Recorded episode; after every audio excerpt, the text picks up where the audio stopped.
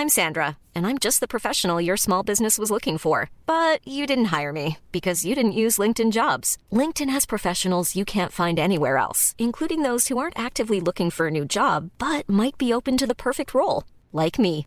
In a given month, over 70% of LinkedIn users don't visit other leading job sites. So if you're not looking on LinkedIn, you'll miss out on great candidates like Sandra. Start hiring professionals like a professional. Post your free job on linkedin.com/people today. Bonsoir à tous, très heureux de vous retrouver. Il est à quasiment 22h, c'est le coup d'envoi de Soir Info, plus d'infos, de décryptage, d'analyse tout au long de la soirée. On est avec vous jusqu'à minuit avec Kevin Bossuet ce soir du côté des éditorialistes, professeur d'histoire, d'histoire-géographie en région parisienne. Plaisir de vous retrouver, cher Kevin Bossuet. Plaisir d'accueillir Alexandre Devecchio. Bonsoir. Superbe cravate veste, ton sur ton. Merci. C'est nickel. Merci d'être euh, présent. Rédacteur en chef au Figaro. Karima Brick pour l'international. Bonsoir, cher Karima. Bonsoir. Eric de Ritmaten pour l'écho. Bonsoir, Eric. Bonsoir, Johan Usaï pour la politique. Bonsoir, Maureen Vidal. Il est Bonsoir, 22h. Les grands titres de l'actualité de cette journée du 28 septembre avec vous, Maureen. Six jours après la disparition de Lina, l'inquiétude demeure dans le village de Saint-Blaise-la-Roche. 80 gendarmes étaient mobilisés aujourd'hui pour fouiller les bois et champs de la commune. Malgré la fatigue et la peur, la mère de l'adolescente dit continuer de se battre jusqu'au bout. Une annonce attendue par les Corses à Ajaccio. Emmanuel Macron a ouvert la porte à une autonomie de l'île. Un moment historique qui ne se fera pas sans ou contre l'État français, selon ses mots. De son côté, Gilles Simeoni, le président de l'exécutif corse, a déclaré que tout reste à faire. 91%, c'est le nombre d'étudiants juifs qui disent avoir été victimes d'un acte antisémite lors de leurs études à l'université en France. C'est ce que révèle l'enquête IFOP commandée par l'Union des étudiants juifs de France. Dans le détail, 89% d'entre eux ont déjà subi une remarque stéréotypée et 7% ont déjà subi une agression physique. Pour 83% des étudiants juifs, ces actes de violence proviennent de l'extrême gauche. Enfin, le taux de natalité est au plus bas depuis la fin de la Seconde Guerre mondiale. 35 000 naissances de moins en 2023 qu'en 2022 sur les huit premiers mois de l'année en France. Une baisse historique. Ces chiffres sont le constat d'une étude de l'INSEE. Il s'agit de 7% de moins qu'en 2022. Merci beaucoup, euh, Maureen. Voilà les grands titres que nous développerons tout au long de la soirée. Prochain JT complet, 22h30. Cinq jours, donc, et toujours pas de traces de l'adolescente. Lina, 15 ans, a disparu donc depuis le 23 septembre dernier. Elle reste à ce jour euh, introuvable. À cette heure, aucune piste n'est réellement privilégiée par les enquêteurs. La torture continue pour sa famille, pour la famille de la jeune fille qui reste euh, malgré tout combative.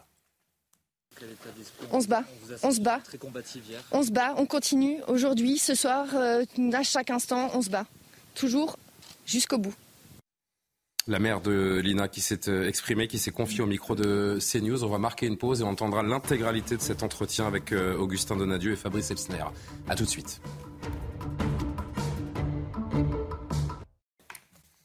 22h08, merci de nous rejoindre en direct sur CNews pour la suite de Soir Info. Les recherches se poursuivent donc pour tenter de retrouver Lina dans le Barin. L'adolescente de 15 ans a disparu sans laisser de traces samedi dernier. Hier, les fouilles dans les plans d'eau à proximité de Saint-Blaise-la-Roche n'ont rien donné. Aujourd'hui, 80 gendarmes ont été mobilisés pour ratisser la zone. Pour euh, la famille de Lina, le calvaire se poursuit donc. Malgré le contexte, sa mère, extrêmement digne, a accepté de répondre à nos questions aujourd'hui. Écoutez-la, est au micro de Augustin Donadieu et de Fabrice Elsner. J'appelle à la bienveillance des gens, à ceux qui ont été bienveillants depuis le début. Je les remercie. À ceux qui lancent euh, des méchancetés sur les réseaux ou des, fausses rumeurs, ceux qui ne se renseignent pas, qui disent des choses blessantes parce que parce que c'est blessant en fait. Euh, vous vous rendez compte que là tout de suite, l'épreuve est assez difficile comme ça, sans avoir à en rajouter.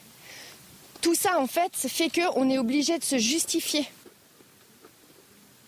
J'ai autre chose à faire en fait. Je, je vous dis tout ce qu'il y a à dire. Allez pas imaginer des choses, prenez les faits, la réalité. Arrêtez d'inventer, de supposer des choses qui sont fausses et retranscrivez la vérité s'il vous plaît. On est cinq jours après la disparition de Lina. Dans quel état d'esprit On se bat, on se bat. Très combative hier. On se bat, on continue. Aujourd'hui, ce soir, euh, à chaque instant, on se bat. Toujours jusqu'au bout. Qu'est-ce Ça qui, change pas. Qu'est-ce qui vous fera perdre espoir? Rien. Rien. 80 gendarmes encore mobilisés aujourd'hui sur le terrain, 380 volontaires avant-hier, la solidarité, la mobilisation des forces de l'ordre, elle est totale aujourd'hui. Est-ce que ça de quoi on peut peut-être vous rassurer si c'est le mot? La solidarité, je, remercie tout le monde, hein, vraiment. Tous, ces gens, ils m'aident vraiment beaucoup. Euh, euh, je, l'ai dit, j'ai mis un petit, un petit message sur les réseaux. Je, vraiment, toutes les bonnes ondes, je les prends et elles m'aident à, avancer. Et, et, toutes ces bonnes ondes, je les, je les envoie à Lina. Je, vraiment, tout mon cœur. Comment ça s'est passé? On a vu que les gendarmes étaient venus chez vous. Pourquoi et... Non, non. Voilà, je pense que.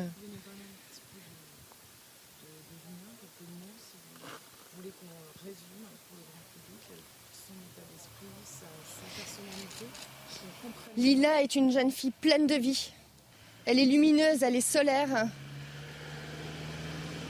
Elle a envie de croquer la vie. Elle est tout. Elle est mon tout. Voilà. Entouré par les, par les siens, par les votes, pardon, aujourd'hui dans votre maison, avec la présence de, Tao, c'est quelque chose qui, qui vous réconforte en quelque, de quelque manière? Être au plus proche de votre famille?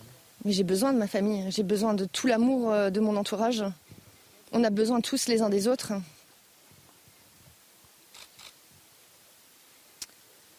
Voilà, je pense que. Dans les, dans les prochaines heures, les prochains jours, qu'est-ce que vous allez faire Qu'est-ce que vous prévoyez, même si c'est évidemment. Euh, voilà. Hum, stop. Je pense que là, ce soir, euh, je vous ai répondu. Euh, je vous ai déjà demandé, je redemande, s'il vous plaît, une fois le matin, en fait, tout ce temps que je dois prendre avec les journalistes, c'est du temps que je passe pas à faire autre chose. Je prévoyais faire des choses et au lieu de faire ce que j'ai à faire, je suis là en fait. Vous comprenez? Je voudrais bien, ok, vous, voulez des réponses, très bien, je, je peux l'entendre.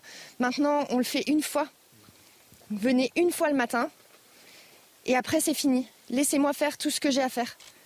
D'accord? J'ai vraiment plein de choses à faire. Ok? Et j'ai besoin de mon énergie euh, pour Lina et pas pour les médias.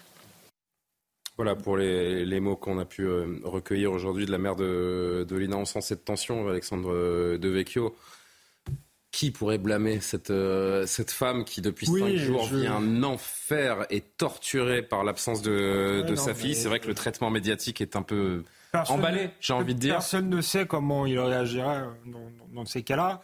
Euh, c'est vrai que avoir des micros sous le nez dans ces cas-là, ça peut, peut apparaître euh, agressif. Je pense qu'elle pourrait ne, pas répondre aussi, mais voilà, il ne nous appartient pas de, juger les réactions. Euh, encore une fois, personne n'est confronté à ce genre de, choses, donc personne. Bah, l'intérêt d'une médiatisation, c'est de créer cette, cette, bienveillance, cette solidarité, que les gens de la région peut-être viennent euh, aider. c'est le cas lors des. Et puis le revers de cette médaille, c'est vrai que. Bah, quand vous avez une multitude de médias qui est là, un intérêt peut-être parfois un peu, un peu malsain, qui peut, qui peut déranger la famille, ça peut se concevoir. Aujourd'hui, on est en époque de réseaux sociaux où tout le monde intervient sur tous les sujets, et donc il est possible qu'elle ait lu des choses sur les réseaux sociaux de, gens qui, interprètent euh, les faits avant que l'enquête soit, se soit déroulée. Donc on peut, on peut imaginer beaucoup de choses. Et ça, on peut, on peut comprendre que ce soit insupportable pour ses proches et pour, euh, et pour sa famille. Un, commentaire sur cette. Euh, cet entretien avec la mère de Lina Je ne juge pas le comportement de cette mère ah, qui doit être torturée et qui doit se poser des milliers de questions. Est-ce que ma fille est encore en vie? Est-ce que je vais la retrouver? Qu'est-elle devenue?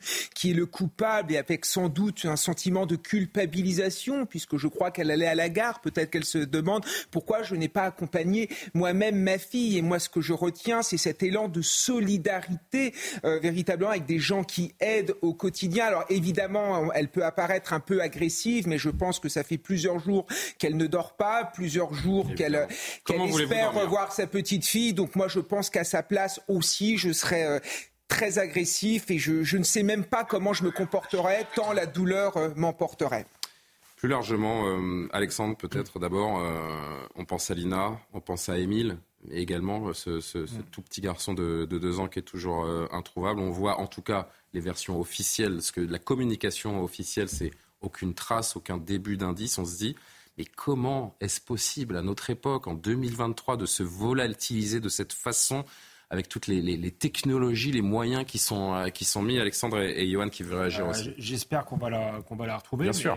Mais, ça montre, euh, il y a un mystère du mal et il y a oui, un, un mystère de ce, ce genre euh, d'affaires. Ça veut dire que la technologie, euh, les, les, moyens nouveaux ne, ne, ne, peuvent pas tout pour le moment. Mais euh, c'est déconcertant. Je trouve que c'est déconcertant. La, la, retrouver. Les enquêteurs aussi font un travail silencieux. heureusement, ils n'enquêtent pas au, au, grand jour. Vous avez raison. On peut espérer qu'ils je vont la retrouver. Je faisais, je faisais, une interrogation un peu globale. Je pensais à Émile. C'est vrai que le, cas d'Émile est, une énigme. Deux mois? Deux mois? Mois. Oui, euh, Johan, excusez-moi. Non, mais effectivement, ça n'est pas parce que les enquêteurs disent qu'ils n'ont pas de piste qu'ils n'en ont pas. Vous imaginez bien, que s'ils en ont une, ils ne vont pas venir le crier sur tous les toits. Et euh, on peut imaginer qu'ils ont des pistes, comme dans l'affaire Émile, par ailleurs. Alors, ça peut prendre du temps pour vérifier, etc. Mais je crois quand même qu'aujourd'hui, ils ont des moyens beaucoup plus qu'avant, si vous voulez. On, parlait de l'affaire, on n'est plus autant de l'affaire Grégory. les choses ont quand même beaucoup évolué. Et maintenant, précisément, les enquêteurs se servent aussi des médias, lancent les médias sur des mauvaises pistes afin qu'ils les relaient pour que le coupable euh, puisse se, trahir ou euh, se sente protégé et du coup commettre une faute. Enfin voilà, les, enquêteurs se servent aussi des, médias pour lancer ces, fausses pistes. Donc attention, ça, ne veut pas dire qu'ils mmh. ne savent rien, qu'ils n'ont pas de, n'ont pas de pistes. Hein. J'avais vraiment cette réflexion à l'échelle un peu euh, nationale. combien de cas de disparition ces derniers mois, ces dernières années, qui ne trouvent pas d'issue, qui ne trouvent pas d'explication. Une très grande partie sont résolues. La plupart sont résolues quand même. Mais beaucoup restent. Euh, c'est vrai, il reste des, énigmes et c'est pour ça que les premières heures sont fondamentales. Il y a ce fameux silence derrière les enquêtes parce qu'il y a des appels, il y a des messages souvent qui sont envoyés, il y a des témoins. Donc, vraiment, les, les enquêteurs prennent tout ce qu'ils peuvent, euh, euh, en fait, les différentes pistes possibles. Et effectivement, ça peut venir de partout. Cela dit, on peut imaginer que dans un contexte où l'information circule sur les réseaux sociaux, euh, des, peut-être certaines fausses pistes ou des choses comme ça, la pression psychologique pour les proches, notamment pour la mère, quand on a vu sa réaction, ben, c'est déjà, il y a le drame personnel qui est vécu et en plus, une pression énorme qui vient de l'extérieur qui doit être absolument insoutenable. Allez, deux derniers mots. Je pense que pour le cas d'Emile est, un peu différent parce que c'est un enfant.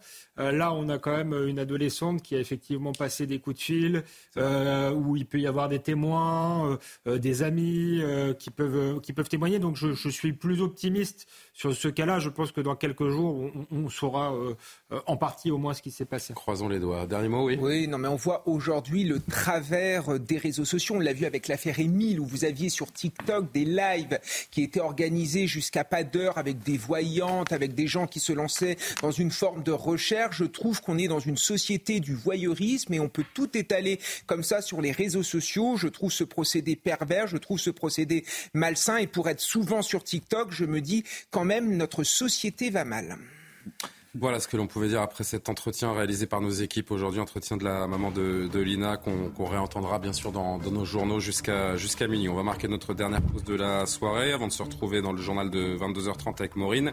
On va se tourner vers vous, Karima, parce que vous allez nous en dire plus et on va vous raconter cette histoire euh, terrible qui s'est passée en Espagne euh, aujourd'hui. Vous le voyez en bas de votre écran, un élève de 14 ans dans l'enceinte de son établissement a poignardé 5 personnes, dont quelques-uns de ses professeurs. À tout de suite.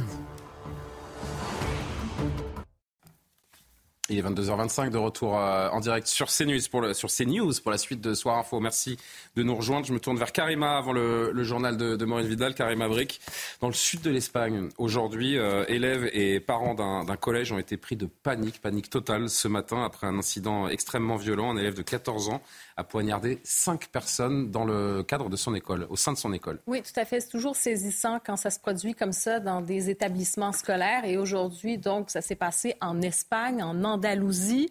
Euh, donc, une agression par, par arme blanche, dis-je bien, d'un jeune de 14 ans. Ça s'est passé au collège public Elena Garcia Armada de Jerez de Frontera en Andalousie. Donc, il s'est présenté, ce jeune-là, le matin et après à peu près 10 minutes après le début des classes, il a sorti deux couteaux il a agressé un élève en premier, donc euh, vraiment par derrière, il l'a agressé et ensuite il y a le professeur qui s'est dirigé pour tenter de le maîtriser, qui a été blessé au niveau de l'œil. Il a poursuivi comme ça sa trajectoire, donc il a blessé trois enseignants et deux élèves.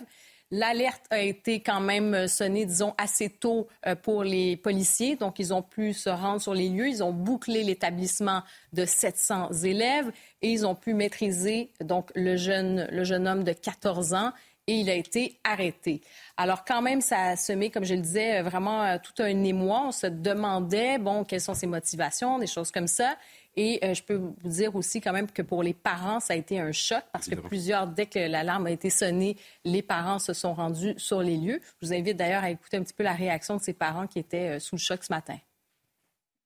Ils nous ont appelés pour nous dire que deux enseignants avaient été poignardés. Je suis sorti du travail et je suis venu très rapidement pour voir ce qu'il s'était passé. J'étais au gymnase et quand ils ont appelé pour dire qu'il y avait des enfants et enseignants poignardés, c'était très intense. Des parents d'élèves évidemment euh, extrêmement choqués. Karima, une telle attaque dans une école, euh, oui, ça laisse des traces. Est-ce qu'on a plus d'informations sur euh, d'éventuelles motivations de ce jeune garçon? Ben, C'est ça le, vraiment le point d'interrogation. Mhm. À l'heure où on se parle, tous les scénarios sont sur la table. Donc, est-ce que c'est quelqu'un qui avait des problèmes psychologiques? Est-ce que c'est un, ce qu'on appelle un loup solitaire, qui a des motivations idéologiques, terroristes? Est-ce que c'est vraiment quelqu'un qui était tout simplement dérangé? Est-ce que c'est un effet de mimétisme?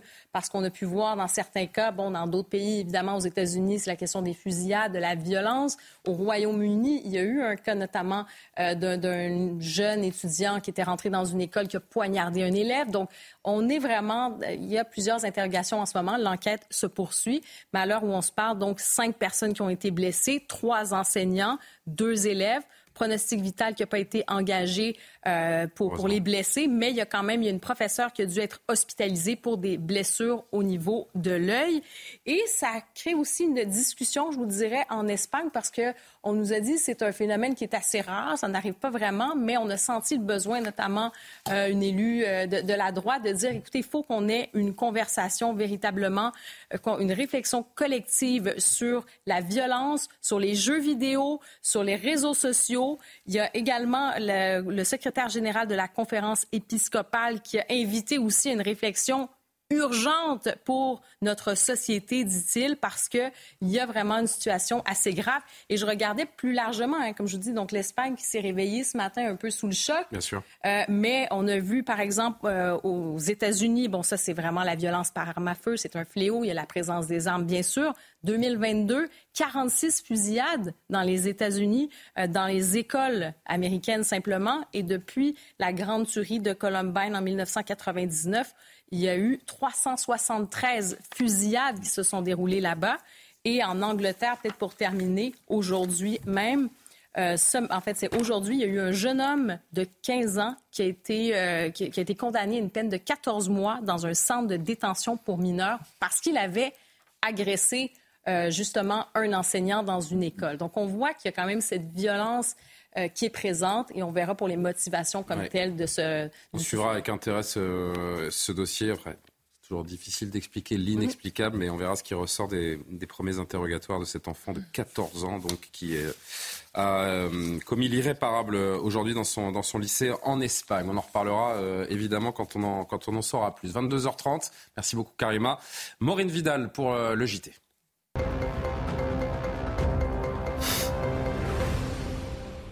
On se bat, les mots sont forts et ils sont euh, signés de la mère de Lina. Six jours après la disparition de sa fille, elle ne perd pas l'espoir.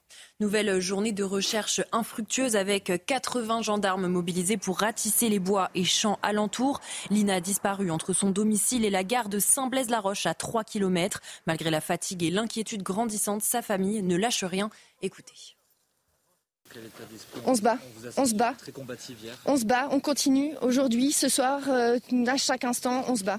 Toujours jusqu'au bout.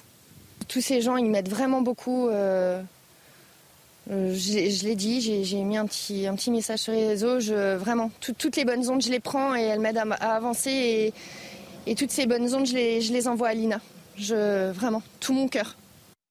À la une également euh, ce soir, deux morts et un blessé par balle dans une nouvelle fusillade à Marseille. Les faits se sont produits autour de 19h40 dans le 4e arrondissement de Marseille. L'auteur des faits armé d'une arme longue a pris la fuite à bord d'un véhicule. Au total, deux hommes sont morts et un troisième a été blessé. Pour l'heure, le motif n'est pas encore établi. Bonsoir Rudy Mana, merci d'être en direct euh, avec nous par vidéo. Vous êtes porte-parole du syndicat de police euh, Alliance.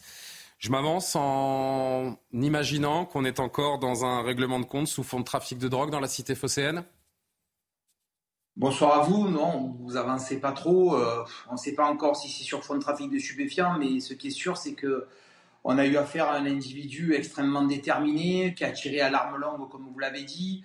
Il y avait euh, trois personnes qui étaient rassemblées. Il a tiré dans les trois. Euh, il en a malheureusement laissé deux au tapis et une qui est grièvement blessée. Euh, je tiens à rappeler quand même que c'est dans un quartier, le 4e arrondissement de Marseille. C'est les quartiers centres de Marseille, ce sont des quartiers plutôt épargnés, où on a rarement des problèmes de, sécurité. Et ça se passe à 19h40 le soir, quoi. Donc, euh, c'est-à-dire qu'il y a plein de véhicules qui circulent, il y a plein de passants qui promènent, il y a... et, ces mecs-là s'arrêtent, ils tirent à la calache ou ils tirent à l'arme longue, et ils tuent deux personnes, ils en blessent une grièvement. Franchement, je vous le dis, Julien, Marseille, c'est peur sur la ville en ce moment. Hein. Depuis, le début d'année, c'est peur sur la ville. Euh, on a tous les jours des, des, tirs par arme à feu. On a 46 euh, personnes qui sont décédées euh, sur fond de règlement de compte, trafic de stupéfiants ou autre. tous les quartiers de la ville sont touchés. Tous les quartiers de la ville sont touchés. Alors qu'avant, c'était, il faut le reconnaître, plutôt dans les quartiers nord de la ville. Aujourd'hui, les quartiers est, sud, centre sont touchés. Donc la gangrène est partout. Euh, il faut se dire aujourd'hui très clairement les choses. À Marseille, on est en insécurité quasi partout aujourd'hui parce que ça peut arriver à tout moment et dans tous les quartiers de la ville. Rudy Manin, un dernier mot. Déjà, est-ce que, euh, alors deux questions en, une, pardon. Est-ce que vous avez euh, des informations sur les, profils, éventuellement l'âge des personnes impliquées, que ce soit, enfin surtout du côté des, victimes, puisque les tireurs, par définition, ils sont pas encore identifiés. Et puis, dans un deuxième temps, comment ce rester motivé Comment continuer à, travailler dans, votre, dans votre corporation dans un, dans un contexte comme celui-ci avec donc 46 décès C'est un record à Marseille sur fond des règlements de compte depuis 2023. On a l'impression que les, les propositions, les mesures, les promesses se succèdent et que l'état de Marseille est de mal en pis. Oui, vous avez raison. Alors les victimes, euh, il y aurait, euh, il y aurait une personne de, 25 ans qui aurait été abattue, une autre qui aurait aux alentours d'une quarantaine d'années. Euh, on n'a pas, j'ai pas les, détails. les, les, tireurs ont pris la fuite au, au volant d'un véhicule qu'ils ont fait, qu'ils ont fait brûler dans le 13e arrondissement, dans un quartier du 13e arrondissement, quartier Corot. Euh, c'est vraiment, euh, c'est vraiment le, le, le, scénario que l'on a habituellement pour les règlements de compte. Ensuite, euh, bah, vous me posez la question de savoir si on est toujours motivé. Ben, vous savez quoi, Julien, on n'a pas le choix. Parce que si hmm. aujourd'hui, nous, on n'est plus motivé, si on va plus, si on va plus au charbon, si on va plus au si on va plus au contact de ces mecs-là, ben c'est l'insurrection, quoi. Donc euh, il faut se poser euh, les bonnes questions, par contre, et se dire que euh, laisser les policiers seuls face à ce tsunami qu'on prend dans la gueule toute la journée, et, comme moyen juridique, on nous donne rien du tout, c'est-à-dire qu'on est systématiquement emmerdé quand on tire ou quand on fait quoi que ce soit. Il faut vraiment se poser les bonnes questions. Il faut aussi qu'on se pose la question de savoir si on n'a pas besoin d'une vraie interministérialité pour, pour attaquer ce problème de front et attaquer le problème tous ensemble. Parce que là, j'ai un peu l'impression, j'ai même clairement l'impression qu'en fait, il n'y a que la police euh, qui lutte contre ces mecs-là. Alors, bien sûr qu'on a un rôle majeur, on a un rôle prépondérant, il faut le dire, mais, mais si on n'est pas aidé euh, par, par d'autres institutions, je vous le dis très clairement, on n'y arrivera pas. Et on aura de plus en plus de morts par balle, et, on aura de plus en plus de blessés par balle. Je donne juste un petit chiffre et j'en terminerai là-dessus. On n'a jamais saisi autant de, autant de, de, produits stupéfiants, on n'a jamais saisi autant d'armes à feu, on n'a jamais interpellé autant de trafiquants dessus. Et pourtant, on n'a jamais eu autant de morts par balle sur des fonds de règlement de compte. Donc le problème doit être pris de manière vraiment globale. Et puis, il faut qu'à un moment donné, les politiques arrêtent de se chamailler pour des conneries, parce qu'il y a des problèmes quand même majeurs en France, notamment à Marseille. Et il faut se rendre compte que les Marseillais vivent dans une vraie insécurité. Et les Marseillais doivent faire attention à chaque coin de rue maintenant de ne pas prendre une balle de Kalachnikov. Merci beaucoup euh, pour votre témoignage, euh, Rudy euh, Mana, donc porte-parole du syndicat Alliance. Témoignage depuis, depuis Marseille où cette nouvelle fusillade a fait donc deux morts et un blessé ce soir. À Pau, maintenant, un collège a mis à la disposition des élèves des salles de prière à l'occasion d'un voyage scolaire. La direction a cédé à la demande de parents de confession musulmane qui ont exigé des salles pour que les élèves puissent prier durant leur voyage scolaire dans les Pyrénées. Partis pour étudier la géologie, il s'agit de classes de quatrième. Les familles ont menacé de ne pas financer la classe découverte si leurs enfants ne peuvent pas effectuer leurs prières. Les, enseignants sont dépassés par la situation. On écoute Édouard Lavolée, journaliste de Valeurs Actuelles, qui a été alerté par des parents d'élèves. Et aujourd'hui, c'est les enseignants qui, sentent, voilà, qui se disent euh, à la fois terrifiés et tétanisés par cette situation, totalement euh, pris en otage parce que euh, les, les, enseignants que j'ai interrogés me disent que le, sanctuaire euh, qui est censé être l'école publique et aujourd'hui n'existe plus. On, on, bafoue la laïcité euh, dans un sanctuaire qui est censé être l'école. Donc les, témoignages que j'ai recueillis de manière anonyme me disent que ça fait partie de toute cette politique du pas de vague. On a peur d'un deuxième Samuel Paty et bien sûr d'être accusé d'islamophobie et d'être condamné presque à la mort sociale et d'être comme ça jeté à, jeté à la vindicte populaire. Et on a peur d'une en fait, d'une fatwa numérique à l'image de ce qu'avait vu Samuel Paty il y, a, trois ans désormais.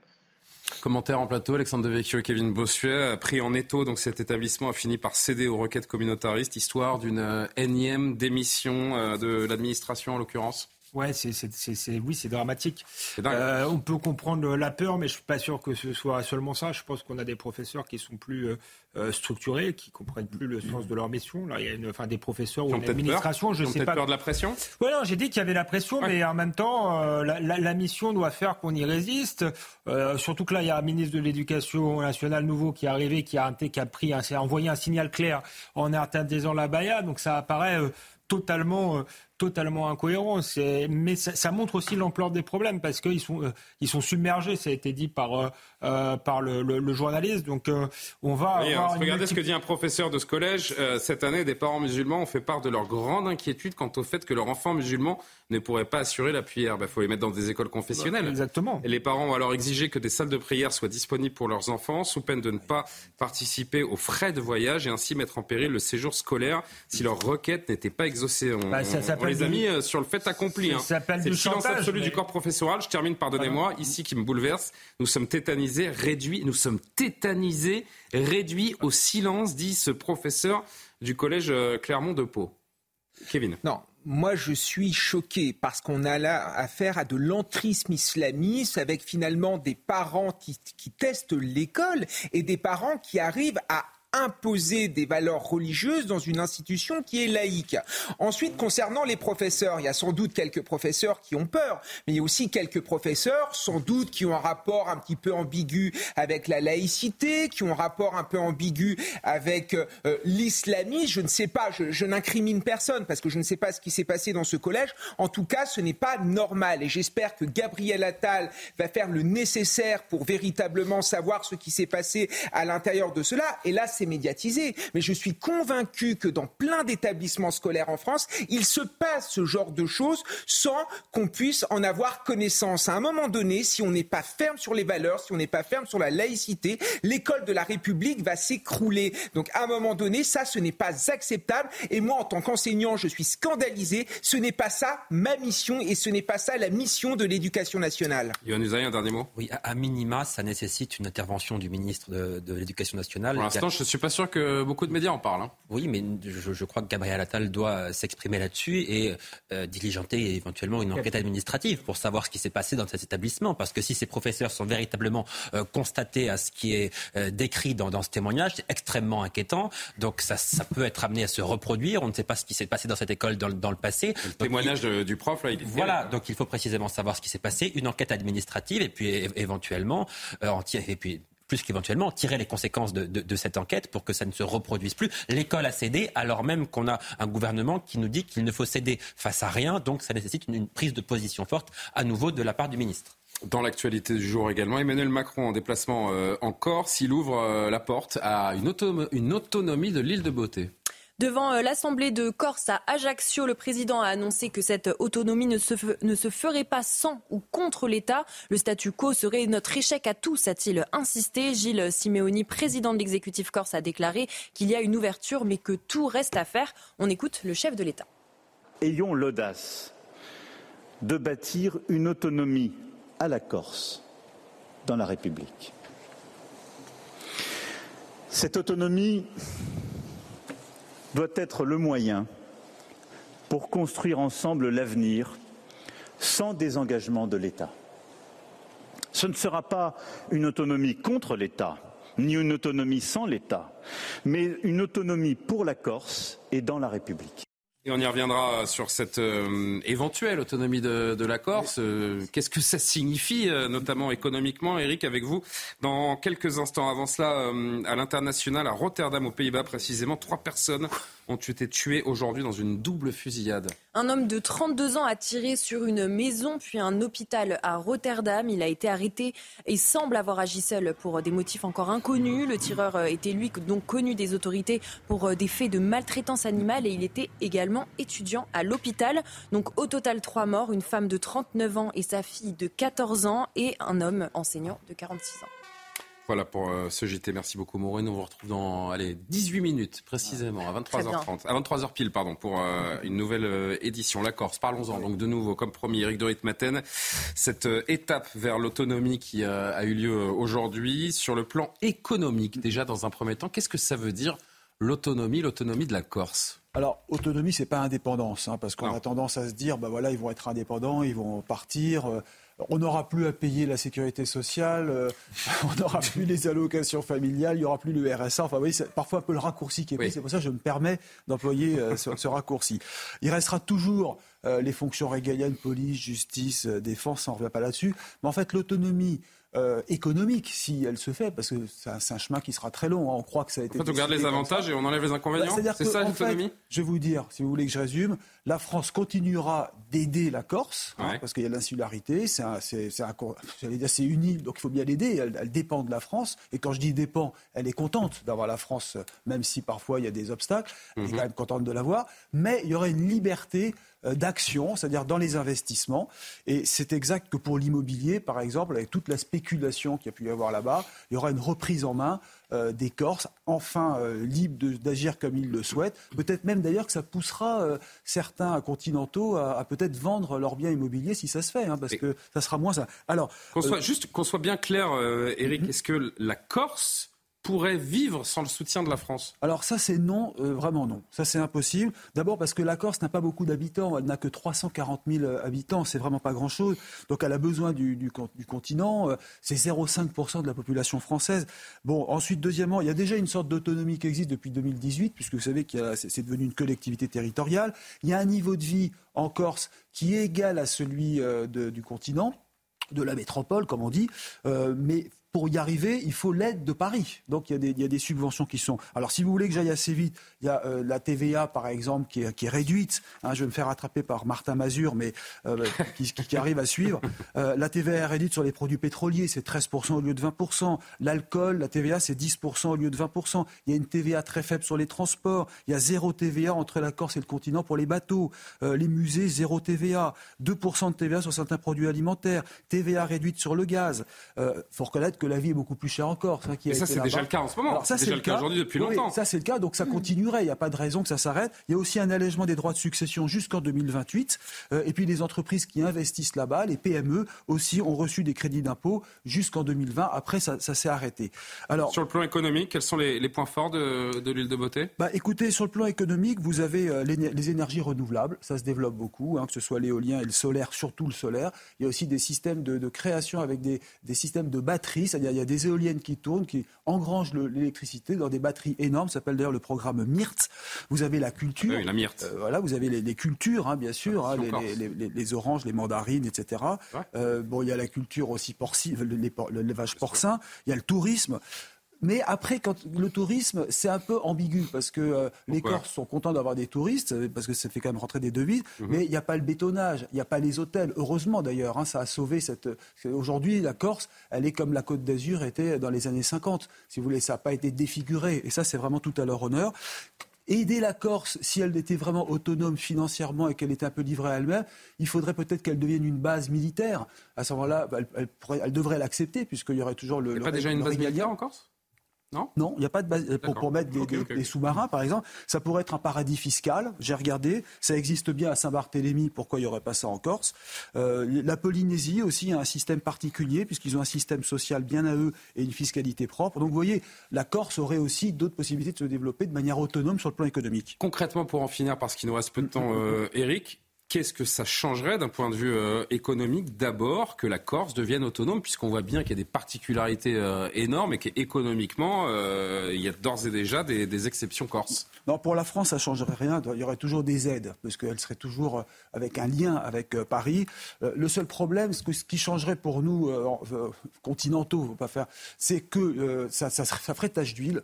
C'est-à-dire que ça pourrait donner des idées à la Bretagne, ça pourrait donner des idées au Pays Basque, à la Catalogne, à l'Alsace. Vous savez que l'Alsace réclame un propre statut.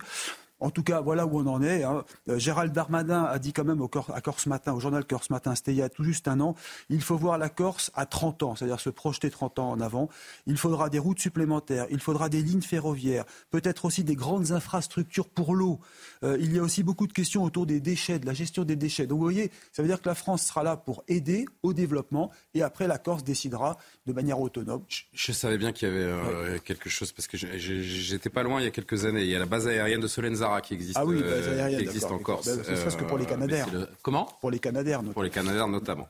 Euh, merci beaucoup, Eric. Peut-être un ou deux mots quand même, parce que c'est une information importante. Ce déplacement d'Emmanuel Macron, ce pas vers l'autonomie de, de la Corse, dont on a pas vraiment compris hein, quelles étaient les, mm. les tournures, les tenants, les, les aboutissants. Comment J'essaie encore un peu du en même temps. Ben est-ce que déjà, et puis surtout, est-ce qu'on peut parler d'autonomie sans porter atteinte à l'unicité de la République? Est-ce qu'on ne va euh, pas dans le sens inverse Moi, euh, À quel moment on rassemble la nation? J'avoue que philosophiquement, effectivement, je suis contre, en particulier dans ce contexte d'archipélisation de la France, de communautarisme. Euh, je pense qu'effectivement, on envoie un signal qui est mauvais. On voit bien d'ailleurs qu'en Europe, il y a des tentations indépendantistes un peu partout, notamment en Espagne euh, en souffre beaucoup. L'Europe a une grande responsabilité là-dedans, puisqu'elle a donné des financements aux régions. Elle était pour une Europe euh, des régions. Maintenant, je comprends aussi les Corses. Je ne crois pas du tout que les Corses, en réalité. Vous n'avez pas le sentiment qu'on est en train de faire un premier pas vers l'indépendance de la Corse?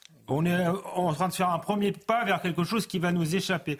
Euh, hmm. Mais je pense que, le, euh, que les Corses, si vous voulez, n'ont pas forcément envie de quitter la République et d'être indépendants. Je pense qu'ils votent aujourd'hui pour les autonomistes parce qu'ils voient Marseille en face. On parlait de Marseille et des fusillades et qu'ils ont le sentiment que l'État régalien français n'est plus un État fort qui est plus capable de faire respecter les lois chez, chez lui. On en parlait aussi avec l'école euh, où la laïcité n'est plus respectée. Pardon, mais sauf que là, en l'occurrence, le régalien restera. Et, et du coup, la compétence de l'État, donc ça ne change du. Coup, du coup, ils, ils ont l'impression de, de, de, de, voter indépendantiste pour un réflexe protectionniste. Et d'ailleurs, on voit bien, euh, aux, aux, élections nationales, ils votent nationalistes, ils votent pour euh, le Rassemblement national, qui est un parti jacobin. Euh, donc je crois qu'en réalité, si demain la République est plus forte, les, les Corses n'auront pas envie de, de partir, et c'est ça qui devrait être la réponse plutôt que de leur donner plus d'autonomie. Euh, la République, euh, une et indivisible, euh, est-ce qu'on détricote ce qu'est notre pays? Mais c'est évident, on assiste au démantèlement de l'État-nation. Surtout que quand vous écoutez. encore une fois, autonomie n'est pas indépendance. Hein. Oui, mais quand vous écoutez les autonomistes ou les indépendantistes, ils ont une revendication c'est la co-officialité de la langue française et de la langue corse. Et Emmanuel Macron a parlé de bilinguisme. Quand vous faites un peu d'histoire, vous vous rendez compte que la nation s'est forgée autour de la langue française, notamment au XVIe siècle. Et je trouve cela assez scandaleux. Monsieur Macron est quand même censé être le garant de l'unité nationale. Et là, finalement, il la piétine. Et en plus, il ne fait qu'ouvrir une boîte de Pandore. Regardez ce qui s'est passé cet après-midi, où vous avez le président de la région Bretagne qui appelle à une autonomie, notamment de la Bretagne. Et moi, ce qui m'inquiète, c'est, je n'en veux pas aux Corses. Je comprends évidemment l'importance attachée à la culture locale mais on sent bien que chez les Corses, il y a une méfiance vis-à-vis de la France, il y a déjà une méfiance vis-à-vis d'une culture française, d'une culture française dont on n'est plus fier. Donc forcément, quand on n'est plus fier d'une culture nationale, on se recroqueville sur des cultures euh, territoriales. Bon, 22h50. Euh, Usaï, Je me tourne vers vous. 91% des étudiants juifs disent avoir été victimes d'un acte antisémite à l'université. C'est le constat alarmant d'un sondage IFOP pour le journal Le Parisien d'antisémitisme qui, selon ces étudiants, viendrait plutôt de l'extrême gauche. Alors d'abord, l'antisémitisme que dénoncent ces, étudiants, ça peut aller euh, d'une blague euh, de très très mauvais goût jusqu'à l'agression. 7% des étudiants juifs disent avoir été agressés parce que juifs. 83% de ces étudiants euh, victimes affirment effectivement que l'antisémitisme qu'ils subissent provient de l'extrême gauche. Regardez ce que dit Samuel Lejoyeux, président de l'UEJF, l'Union des étudiants juifs de France. Il dit la chose suivante. Il y a un problème évident de paroles antisémites à la France insoumise. C'est très préoccupant car la gauche radicale a un certain poids dans de nombreuses universités. C'est un euphémisme. Il dit également par ses sorties Jean-Luc Mélenchon, la figure majeure de la gauche, a choisi d'assumer de ne pas lutter contre ce fléau, sans doute par clientélisme Pourquoi parle-t-il de clientélisme Eh bien parce que Jean-Luc Mélenchon, notamment, s'adresse régulièrement avec des déclarations volontairement provocatrices à un électorat musulman et à un électorat de banlieue, ce qui fait dire à, Marine Le Pen ou encore euh, Éric euh, Zemmour, eh qu'il s'adresse à cet électorat, tout en sachant très bien qu'une partie des jeunes de ces euh, banlieues issus de l'immigration seraient de plus en plus hostiles aux juifs. Réponse ce matin d'Alexis Corbière, député de la France Insoumise. L'antisémitisme est absolument insupportable. S'il y a de l'antisémitisme euh, qui frappe encore plus à l'université, ce que je suis prêt à croire, il faut lutter contre. S'il y a des propos antisémites qui sont tenus par qui que ce soit à la France insoumise, la personne va être immédiatement exclue. D'accord. Maintenant, il ne faut pas non plus que sur la base de propos vagues, il y ait une espèce de rayon paralysant. Oui, parce que là, je ne sais pas très bien. Je, je, vous dis que je ne connais pas de propos antisémites qui aient été portés à la France insoumise. Je veux convaincre, notamment vous citez l'UEJF ou le CRIF, si ces instances considèrent qu'il y a un problème, de la même façon que moi je peux leur faire aussi certains reproches, parce que je pense qu'ils ratent aujourd'hui un antisémitisme porté notamment par Éric Zemmour et toute une série de forces d'extrême droite, qui est un vrai sujet sur lequel je les trouve moins allants. L'UEJF, le Rassemblement national, Éric Zemmour, tous accusent LFI d'entretenir cet antisémitisme. Même au sein du gouvernement, on porte cette accusation. Oui, Olivier Véran, ce matin, a clairement désigné Jean-Luc Mélenchon, le porte-parole du euh, gouvernement, l'accuse notamment de soutenir des personnes plus que complaisantes avec l'antisémitisme. On écoute Olivier Véran. On a vu qu'il y a euh, des personnes référentes à l'extrême gauche comme à l'extrême droite, qui sont des personnes qui surfent sur l'antisémitisme, sous couvert parfois d'antisionisme, et qui, euh, on, voit, on a vu encore effectivement des parlementaires posés ou avec des leaders politiques étrangers euh, qui sont connus ou qui ont été condamnés pour antisémitisme. C'est, enfin, je, je, trouve ça immonde. Voilà. Et quand on est, quand on s'engage euh, avec une parole publique, quand on s'engage pour servir les autres, quand on fait de la politique, on le fait avec la volonté d'apaiser, de réunir les gens. Alors, quels sont les leaders politiques étrangers dont parle euh, Olivier Véran? Eh bien, il s'agit de Jérémy Corbyn, qui est un député britannique, ancien chef du Parti euh, travailliste. C'est un soutien de la NUPES. D'ailleurs, euh, lors des dernières élections législatives, il a été invité par Daniel Obono, que l'on voit ici habillé en noir, ou encore Daniel Obono, deux députés de la Daniel France. Simonet et Daniel Obono. Daniel Simonet, pardon, et Daniel Obono à venir les, soutenir. Deux députés euh, LFI, on les voit donc, elles posent fièrement aux côtés de Jérémy euh, Corbyn. Or, Jérémy Corbyn, eh bien, c'est l'homme qui, en 2009, euh, qualifiait le Hezbollah et le Hamas d'amis alors qu'il s'agit de deux organisations terroristes. C'est l'homme qui, en 2014, rend hommage au massacre de Munich en 1972. Onze membres de l'équipe olympique israélienne avaient été assassinés par des militants palestiniens. Eh bien, Jérémy Corbyn est allé déposer des fleurs sur la tombe d'un de ces terroristes. Alors, fréquenter Jérémy Corbyn, est-ce que ça fait de vous une personne antisémite?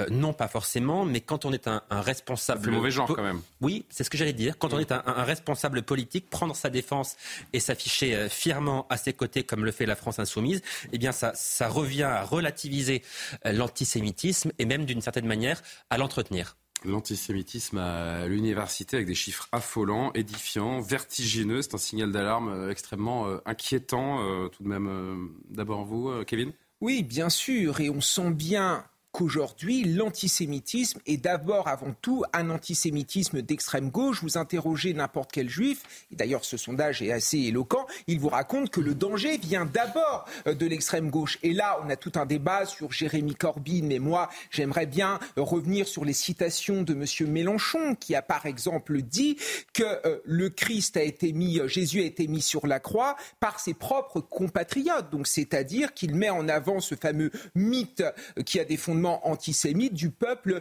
déicide. Moi, j'aimerais bien que l'on revienne également sur les propos antisionistes, parce que moi, je suis désolé, l'antisionisme est le fauné de l'antisémitisme. Mmh. Quand vous avez la NUPES qui propose euh, une résolution euh, au sein de l'Assemblée nationale qui veut euh, comparer l'État d'Israël à, un État d'apartheid, ça pose quand même question. Il y a une cinquantaine d'États musulmans dans le monde. LFI également, dont j'oublie le nom, Johan va peut-être m'aider, à la fête de l'UMA, qui pose avec les, les, membres de cette association et de ce stand qui est justement... Madame Soudé c'est possible, euh, c'est possible. On va vérifier en, région, on va retrouver le nom de la, députée qui avait déjà fait parler d'elle. Bref, c'est vrai qu'il y a un climat qui est, entretenu. Je vous ai coupé la parole, Kevin. Oui. non, mais je voulais dire qu'il y a une cinquantaine d'États musulmans dans le monde. Il y a un seul État juif et apparemment, ça pose problème à toute l'extrême gauche. Donc, à un moment donné, c'est quelque chose qui n'est ah. euh, bah pas On affiche la photo, mais on. Oui, Ersi Soudé. C'est Ersi Soudé, voilà. Et boycott Israël apartheid, euh, voilà avec qui euh, Madame la députée a posé à la fête de l'humanité. Euh, oui. 83% Alexandre disent que l'antisémitisme vient de l'extrême gauche. En fait, ce qu'il faut bien comprendre pour que nos téléspectateurs aient aussi tous les, tous les éléments, les juifs sont associés à Israël. Hmm. Et dans une partie de l'extrême gauche, il y a une détestation de l'État d'Israël voilà l'association qui. Il y, a, il y, a plusieurs choses parmi euh, ce qu'a rappelé, ce qui a été rappelé. Il y a aussi les paroles sur Mohamed Merah. Moi, j'oublie pas euh, de Jean-Luc Mélenchon qui présentait finalement la tuerie de, de, de l'école juive de Zaratora comme un mm. complot. Il a dit euh, euh, il y a eu une tuerie avant les élections comme de par hasard. Ça, ça fait partie aussi des, des fautes politiques qu'il a commises. Donc vous avez raison.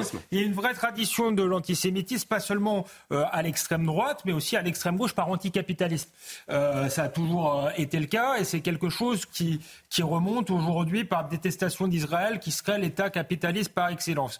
Mais pourquoi, cette, mais pourquoi cette espèce de d'immunité en fait pour euh, pour la gauche ou l'extrême gauche? Parce que c'est le camp du bien. Parce que c'est le camp du bien, de la Et d'ailleurs, c'est quand même un signe très intéressant que l'UEJF euh, là le dénonce parce que c'est une association plutôt de gauche qui l'a longtemps euh, qui l'a longtemps tué. Donc on voit que les curseurs sont en train de, de bouger. C'est dire si euh, Jean-Luc Mélenchon va loin. Mais effectivement, il le fait peut-être en partie par tradition antisémite d'extrême gauche, mais le fait aussi, ça a été rappelé, par clientélisme. En réalité, on sait que euh, dans les banlieues, euh, la question euh, israélo-palestinienne est sensible, mais il y a aussi un, antisémitisme culturel d'une partie de la communauté musulmane, il faut le dire, qui a parfois été meurtrier.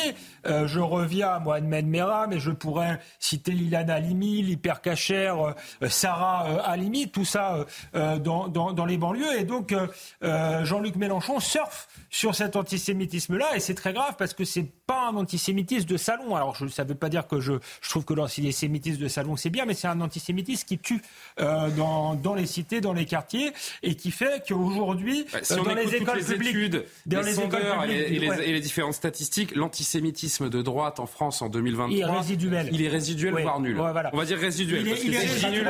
Parce que si je dis nul, je dis une bêtise. Il est résiduel, et il n'est pas violent surtout. Aujourd'hui, dans les écoles publiques du 93, il n'y a plus d'enfants juifs mm. parce que les gens ont peur, les, les, familles juives ont peur de mettre leurs enfants à l'école publique. C'est d'une gravité euh, inouïe et jouer avec ça, euh, c'est extrêmement grave parce que c'est jouer effectivement avec la sécurité d'une partie des Français. je voulais citer Frédéric Daville, sondeur de, de l'IFOP, l'IFOP qui a réalisé cette, cette, étude qui explique, et je reprends euh, mot pour mot ce qu'il dit, avant c'est de Jean-Marie Le Pen que venaient les inquiétudes, aujourd'hui c'est de Jean-Luc Mélenchon. Oui, bien sûr. Et quand vous avez M. Mélenchon qui dit que celui qui dirige le CRIF est d'extrême droite, ça en dit long, en effet, sur la dérive de la France insoumise. Bon, voilà pour ces, chiffres euh, terribles, vertigineux, euh, dont on reparlera euh, dans nos, dans nos prochains journaux. D'ailleurs, il est 23h. Maureen Vidal, de retour pour le journal.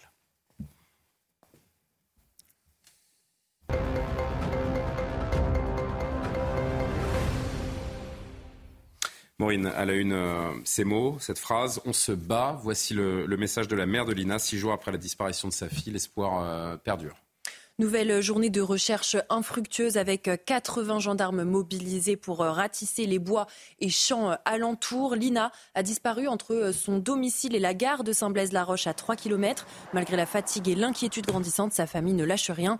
Les recherches continuent. Sur place, Augustin Donadieu, bonsoir à vous. Bonsoir à Fabrice Elsner qui, vous accompagne. Augustin, les, recherches ont donc continué aujourd'hui, mais euh, encore une fois, elles ont été infructueuses des recherches euh, infructueuses. Vous venez euh, d'en parler. Les 80 gendarmes mobiles ont ratissé deux secteurs autour des étangs, autour desquels les chiens renifleurs ont perdu la trace de Lina, euh, disparue samedi. Pourtant, les gendarmes mobiles que nous avons suivis avec Fabrice Elsner ont procédé de manière très minutieuse, militaire. Ils avançaient en ligne dans les champs, sur les sentiers forestiers, dans des forêts très denses. Et dès lors qu'ils avaient un doute sur un objet retrouvé au sol, par exemple, ils définissaient un périmètre de 15 euh, mètres autour et il scrutait centimètre par centimètre euh, le, moindre carré de verdure ou de terre pour tenter de trouver un indice pouvant les, mener sur la trace euh, de cette adolescente. Ces recherches infructueuses, elles succèdent à celles d'hier concernant les, étangs qui ont été sondés par sept plongeurs par la compagnie fluviale de Strasbourg. Ces sept plongeurs ne sont pas parvenus à remonter eh bien, d'éventuels indices à la surface de l'eau.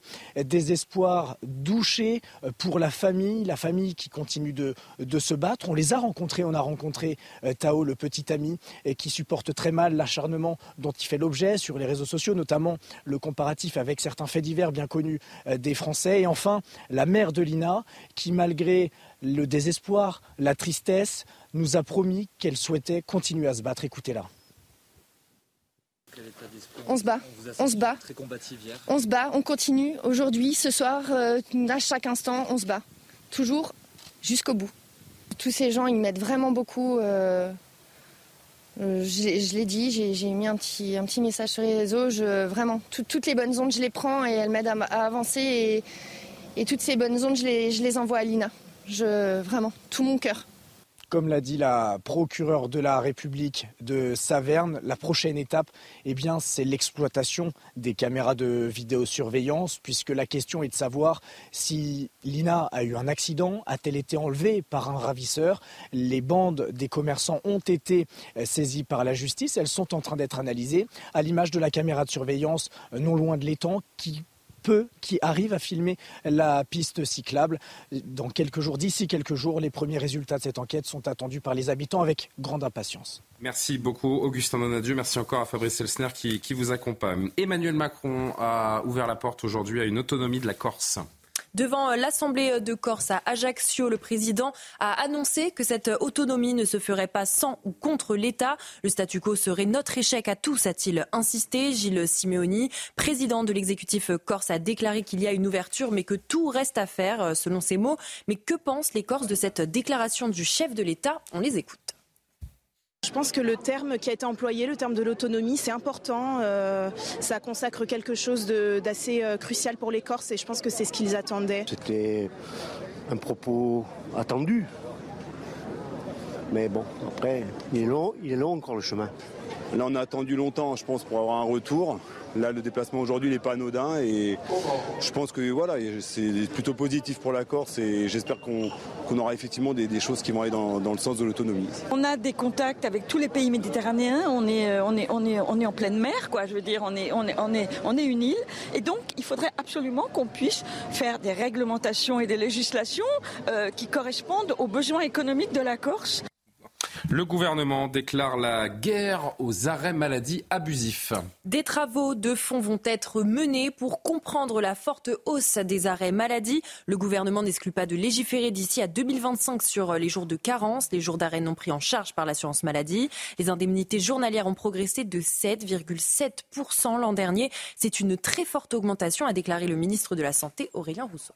On va en parler tout à l'heure dans votre chronique, Eric Dorit Matin, à 23h40, mais peut-être juste en, 30 secondes. C'est vrai que le gouvernement a vraiment l'intention de mettre le haut là sur une, fraude qui, euh, qui fait perdre beaucoup d'argent à l'État. Oui, bien sûr. Pas fraude. Je ne sais pas si on peut appeler ça une bah, fraude. C'est, ce des, abus et puis surtout il y a aussi des fraudes. Hein. C'est quand même euh, ça creuse le déficit de la sécurité sociale qui, qui, sera de 8 milliards 800 euh, millions cette année, euh, qui l'année prochaine sera 11 milliards. Et on oublie que plus les déficits creusent, plus il y a de fraude, plus il y a d'abus, c'est finalement le contribuable qui paye et ce sont les charges sociales qui pèsent sur nos salaires nets. Cette information, merci beaucoup Eric, cette information qui doit nous alerter, le taux de natalité est au plus bas depuis la fin de la Seconde Guerre mondiale.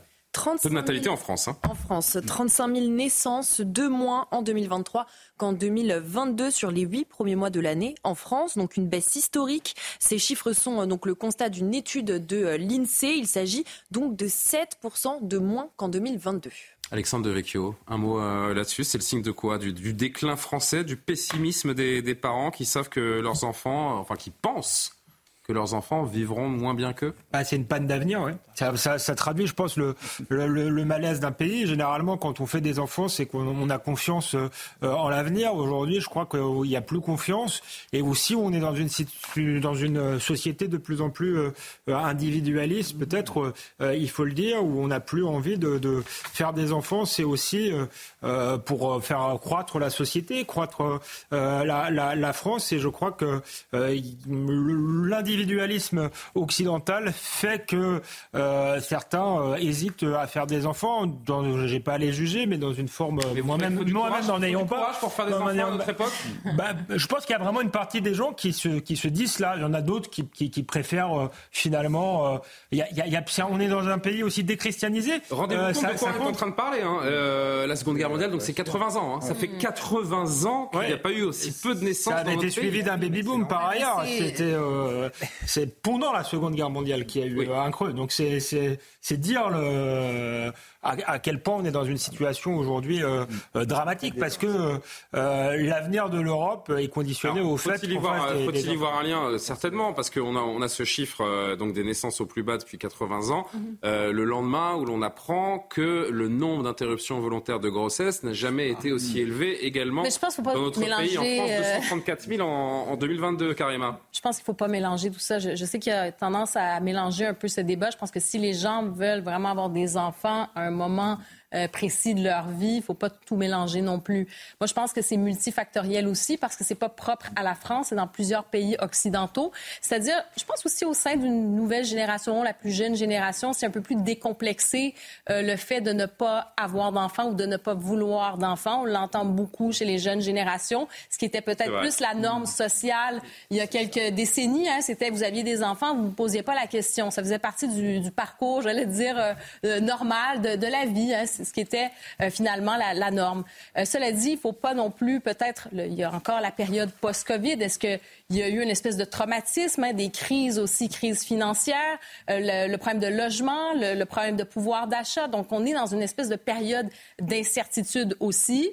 Il y a chez les plus jeunes ce qu'on appelle l'éco-anxiété et il y a aussi le fait que peut-être, effectivement, en Occident, plusieurs personnes décident de se hein, réaliser autrement. Mais il y a beaucoup de choses. Mm-hmm. Mm-hmm. Tout le monde veut réagir. Un petit mot chacun, allez-y. Non, mais il y a aussi, il y a aussi l'émancipation des femmes. Aujourd'hui, les femmes font des études. Aujourd'hui, les femmes ont des carrières. Elles font des enfants euh, de plus en plus euh, tardivement. Donc, pas moi qui dis, hein. vous vous souvenez de cette phrase Lâcher nos utérus, ça va être délicatement lâcher euh, Sandrine, Sandrine Rousseau, rappelant que nous ne sommes pas arrivés à l'égalité salariale homme-femme et qu'avant de d'engager les femmes à faire des, des enfants. et on, est, on est dans un monde où la mobilité est de plus en plus importante, où on a un travail trois ans dans une métropole, on a un autre travail dans une autre, où les couples durent de moins en moins longtemps. Mais la question qu'il faut se poser est la suivante. Je veux dire, il y a des Français qui veulent qu'on limite les frontières, qu'on mette fin à l'immigration. Mais à un moment donné, si on veut euh, véritablement régler la question, il faut faire des enfants. Parce qu'il y a euh, chez les élites économiques, chez les élites politiques, cette volonté de remplacer la dénatalité mmh. par l'immigration. Et ce que font les Polonais ou encore les Hongrois, miser tout sur la natalité pour essayer de restreindre l'immigration, je pense que c'est une bonne voie. Regardez ce que disait il y a encore quelques jours euh, François Bayrou qui s'alarmait également de cette natalité euh, en baisse. Euh, Johan et, Eric, si on peut l'afficher.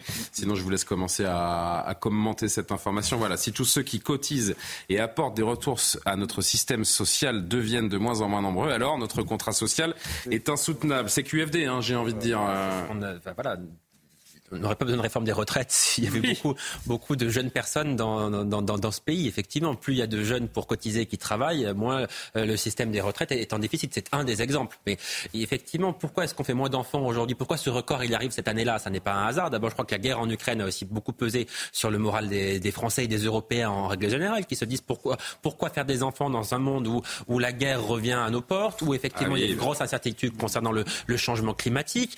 Euh, cette année, pourquoi cette année ce record Parce que L'inflation aussi, évidemment, ça coûte cher d'avoir un enfant. Et quand votre pouvoir d'achat est en baisse, eh bien oui, vous hésitez à faire des enfants. ça coûte cher, mais l'État nous aide bien. Hein, euh, oui, mais il aide. Hein.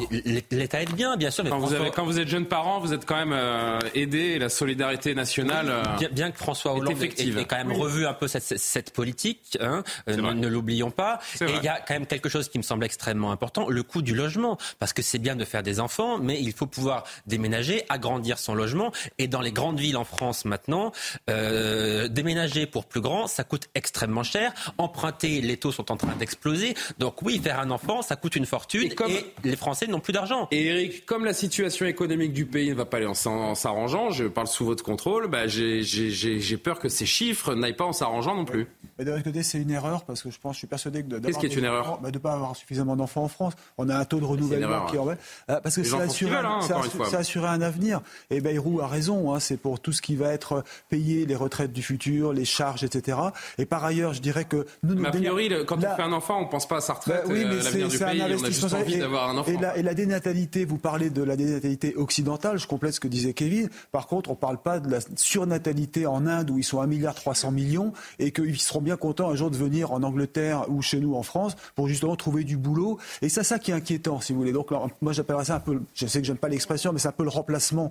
On devrait plutôt nous nous défendre nos valeurs occidentales, avoir des enfants en France, hein, euh, quelles que soient les, origines, mais en tout cas voilà qu'on défende notre pays. Fait? Il faut relancer la politique nataliste, eh ben, encourager financièrement les femmes à faire les enfants? Euh, on parlait des pays d'Europe de, l'Est, c'est une politique qui ne résout pas tout, mais qui a quand même des effets. Et surtout, il y a une corrélation bah, entre l'abandon de nos politiques familiales familiale depuis euh, François Hollande et la chute des naissances. La France se, débrouillait mieux euh, que les autres pays européens. Donc je ne sais pas si c'est directement lié, mais je pense que ça a été euh, une erreur politique. Et après, moi, je pense qu'il y a effectivement l'angoisse économique, l'angoisse peut-être d'un pays qui se, disloque, mais il y, a, aussi une forme de, manque de vitalité aujourd'hui de, de l'Europe, effectivement, qui ne croit plus tellement à son avenir et notamment à son avenir collectif. Après là, on est sur les naissances 2023. Hein. On est sur on est 28 septembre sur, euh, sur les deux prochains mois là si ah ben non je suis non, de... ils pourront pas naître waouh quelle bêtise là, euh, quelle bêtise ou alors il faut vraiment euh, ouais mais allez-y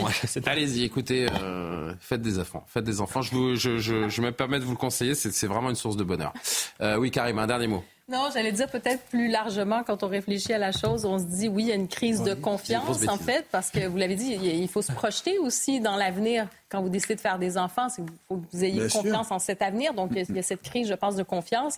Et ensuite, il y a peut-être plus euh, philosophiquement une crise aussi dans la transmission. On est beaucoup dans un présent perpétuel. On a l'impression qu'on va être jeune pour toujours. Donc on est moins dans cette réflexion euh, sur le mm-hmm. temps long. Et c'est peut-être ce qui fait défaut à notre époque. Allez, on va au bout de ce, euh, de ce journal. 65 000 réfugiés, c'est l'actualité euh, internationale et elle est très préoccupante. 65 000 réfugiés sont arrivés sur le sol arménien depuis le Haut-Karabakh. C'est plus de la moitié de la population officielle de la région. L'exode en direction euh, de l'Arménie continue depuis euh, l'offensive azerbaïdjanaise dans la région séparatiste. D'après les autorités arméniennes, une crise humanitaire peut être à prévoir. Le gouvernement euh, arménien a peu de place hein, pour loger ses ressortissants, donc une situation qui inquiète dans le monde. On écoute Olivier Faure qui a réagi à la situation des Arméniens. On voit bien que ce qui, s'organise, c'est une épuration avec déjà 40 000 Arméniens qui ont quitté le territoire. Peut-être même 50 000 aujourd'hui, sur 120 000. Et on voit bien que cet exode-là en prépare beaucoup d'autres. Et donc, malgré tout, c'est maintenant qu'il faut agir, c'est maintenant qu'il faut dire que ce n'est pas possible et s'interposer pour permettre à ceux qui sont restés de ne pas se faire massacrer. Parce qu'il y a encore des combattants qui sont en fait euh, filtrés dans euh, la République d'Artsar et qui, quand ils sortent de cette République d'Artsar, se font, se font interpeller, torturer et massacrer. Allez, puis une dernière image pour conclure ce journal. Je découvre avec vous, hein, je découvre ce que vous m'avez préparé, Maureen. Un événement rarissime a été observé par des scientifiques au large de l'océan Pacifique, une pieuvre Dumbo. Oui, regardez, c'est magnifique. Euh, cette oh. espèce rare est donc est, appelée euh, ainsi, donc comme le fameux en dessin animé Dumbo, bah, et pour cause donc cette pieuvre, mais de rien, Julien, cette pieuvre de 20 cm de long possède donc des, nageoires pardon proéminentes qui ressemblent à des oreilles. En fait. Ah oui. Ah, ce sont des nageoires. Ce sont des nageoires. En même temps, il n'y a pas grand-chose à entendre. Une pieuvre. Oui. Dans l'eau. Il n'y a pas grand-chose à entendre dans l'eau. Elle a été euh, donc découverte à 1700 mètres de profondeur. Ce sont des images donc, qui sont très très rares. Mmh, mmh, mmh. Magnifique. C'est beau. C'est très beau. C'est beau, hein Ça vous inspire, Alexandre c'est marrant, on dirait la Remettez, remettez, les amis. Manière. Euh, c'est vrai. Il y, a beaucoup de choses qu'on ignore. En fait, euh, les fonds marins sont d'une richesse en termes de, biodiversité, etc. incroyable. Merci, Alexandre. c'est beau ce que vous dites. Mais je voudrais, je voudrais qu'on s'arrête un instant avec Alexandre. Je voudrais qu'on s'arrête un instant, Alexandre. C'est vrai que les fonds sous-marins regorge de mystères finalement. non, non, mais super image. mais on les voit jamais. mais j'adore les animaux. Je connaissais pas la pieuvre Dumbo. Moi, je connaissais pas. On, les voit très rarement en fait parce qu'elles sont entre 1700 et 4000 mètres de profondeur. C'est vrai qu'on va rarement à 1700 mètres euh, de profondeur. il doit faire froid. Euh, C'est un autre il doit faire très froid. Il doit faire froid. Elle est toute blanche. Et vous me direz, il n'y a pas beaucoup de soleil euh, à 1700 mètres de profondeur. Magnifique image. C'est hypnotique. C'est vrai que je ne sais pas lequel d'entre vous a dit ça. Je pourrais regarder ça pendant des heures. Merci Maureen pour ce journal euh, complet. Comment retrouver son sérieux? Allez, c'est pas compliqué, il suffit de se tourner vers Yohann Usaï, de prendre euh, le temps de rappeler que les ministres de l'Intérieur des 27 pays de l'Union européenne aujourd'hui étaient réunis à Bruxelles pour enfin, j'ai envie de dire, enfin parler ensemble d'immigration. Ils sont parvenus à un accord sur le pacte migratoire. Qu'est-ce que c'est? Oui, vous, vous dites enfin parce qu'il aura quand même fallu trois ans au ministre de l'Intérieur de, de l'UE pour se mettre d'accord sur euh, ce pacte. Trois ans d'âpres négociations. Euh, pourquoi un accord euh, aujourd'hui? Eh bien parce que l'afflux de migrants à Lampedusa a contraint les ministres à, dépasser les, blocages et à se mettre d'accord. Ce texte, qui est en fait un, règlement, eh bien il permet en réalité d'organiser une réponse européenne, une réponse commune en cas d'afflux massif de, migrants dans les pays de, de l'Union, comme lors de la crise des réfugiés que nous avons connue en 2015 et en 2016. Alors il permet notamment d'allonger la durée de détention des migrants aux frontières extérieures de l'Union. La détention pourra durer jusqu'à 40 semaines contre 12 aujourd'hui. Le texte permet aussi d'examiner plus rapidement les demandes d'asile pour un plus grand nombre afin de pouvoir les renvoyer plus facilement s'ils n'obtiennent pas euh, cet asile. Et puis, il prévoit un déclenchement rapide de mécanismes de solidarité envers les, États qui seraient confrontés à cet afflux massif de migrants. C'est ce qu'on appelle la, relocalisation des demandeurs d'asile. Alors, on sait que les, les, associations également jouent un rôle important dans le sauvetage des migrants en mer et dans leur euh, accueil. Selon notre sondage, les Français ne souhaitent plus subventionner ces, ce type d'association Oui, 61% des Français estiment qu'il ne faut plus subventionner les associations pro-migrants. C'est un sujet qui est euh, évidemment politiquement extrêmement euh, clivant, puisque sans surprise, 89% des électeurs de droite souhaitent mettre fin à ces subventions, contre seulement 36% des électeurs de gauche. Alors en 2021, 1400 associations d'aide aux migrants ont été subventionnées par l'État. 1400, ah ça représente quand même 750 millions d'euros de subventions euh, par an. Alors ces associations, elles prennent en charge les migrants à leur arrivée, elles leur fournissent de la nourriture, elles les aident également dans, dans leur parcours administratif pour demander par exemple l'asile dans notre pays ou encore pour formuler des recours contre les fameuses OQTF, les obligations à quitter le territoire euh, français. Alors d'autres comme SOS euh, Méditerranée naviguent cette fois carrément en mer pour secourir les migrants en difficulté sur leur embarcation. La ville de Paris, par exemple, a voté une subvention de, de 100 000 euros à SOS Méditerranée, propriétaire du, désormais euh, célèbre bateau l'Océan euh, Viking. Cette, subvention, elle a été votée par la ville de Paris, mais elle a été retoquée. Donc finalement, elle n'a jamais pu être versée. Très bien. Merci beaucoup, euh, Johan. Alexandre Devecchio, je me tourne vers vous. Les associations pro-migrants, je pense à SOS Méditerranée, Johan vient de, l'évoquer, sont des, associations qui viennent en aide aux migrants en Méditerranée ou sont-elles comme certains le dénoncent, des, complices de passeurs criminels. Et dans ce cas, bah oui, il faut leur couper les vivres. Il y a des enquêtes, notamment de l'Union européenne, qui est quand même plutôt euh, ambigu pour ce qui est de la commission euh, sur la question de l'immigration et qui, euh, oui, estimait qu'il y avait une forme de complicité avec les passeurs. Mais non seulement elles viennent en secours des gens en mer, très bien, Frontex pourrait le faire, on pourrait dépêcher une flotte pour cela, mais ça a été très bien dit par Johan Usaï, elle, elle gère, et ça c'est grave, il n'y a qu'en France où on fait ça, elle gère le côté administratif, les demandes d'asile des migrants, alors qu'en Allemagne, par exemple, c'est un service public. Donc, donc, euh, on, on peut imaginer que c'est pas fait pareil par des fonctionnaires qui respectent un certain nombre de règles que par des associations souvent militantes qui sont contre les frontières, qui sont euh, en fait pour que l'immigration économique devienne une immigration quasiment légale et qui connaissent la loi et qui donc aident finalement les migrants à rester là. Donc on, subventionne euh, finalement euh, des associations qui vont enfreindre la loi et puis on peut se dire ces, ces associations, il y a un certain nombre de gens qui en vivent. Est-ce qu'elles ont vraiment intérêt à ce que euh, tout cela euh, euh, s'arrête C'est aussi une question qu'il faut se poser. Il y, a, sans doute des associations qui font leur métier de manière intègre, mais d'autres qui en font justement un métier, une forme de rente. Et ça, c'est extrêmement problématique. Plus une idéologie je le disais, pour forcer les, frontières. Et, et voilà, et c'est des associations souvent d'extrême gauche. Parce que ce qu'on a vu également avec cette euh, célèbre maintenant affaire de, l'Ocean Viking et de SOS Méditerranée, euh, ce qu'on a vu dans ce cas emblématique, c'est que les ONG cherchent pas d'ailleurs forcément les ports euh, les plus proches, mais veulent faire accoster à tout prix les bateaux sur les, sur les côtes européennes. Est-ce qu'on est encore dans l'humanitaire quand on organise la misère de ces gens? Parce que ces associations savent pertinemment que notamment dans notre cas, ici euh, en France, la plupart des migrants qui sont accueillis ne sont pas, on n'est pas capable de les gérer et une partie d'entre eux finissent euh, sous le métro La Chapelle, par exemple, où on voit ces, ces camps de migrants qui pullulent avec la misère que cela entraîne. Mais bien sûr que non. Cette crise migratoire nous a appris quelque chose, c'est qu'on ne pouvait plus euh, séparer, on ne on pouvait plus rentrer en opposition, si vous voulez, l'humanisme et de l'autre côté la fermeté. La fermeté, c'est l'humanisme. Moi, je suis désolé, quand on ne peut pas accueillir des gens, on ne les accueille pas. Regardez ces migrants qui débarquent en Europe. Ils sont dans des situations qui sont très compliquées. On les retrouve porte à la chapelle, ils sont euh, dans le crack, on, les retrouve véritablement dans une pauvreté qui est inacceptable et ça crée aussi des problèmes. On les laisse basculer dans des destins auxquels ils auraient pu échapper s'ils avaient été accueillis dignement. Euh, oui, c'est philosophique. Mais non, mais c'est.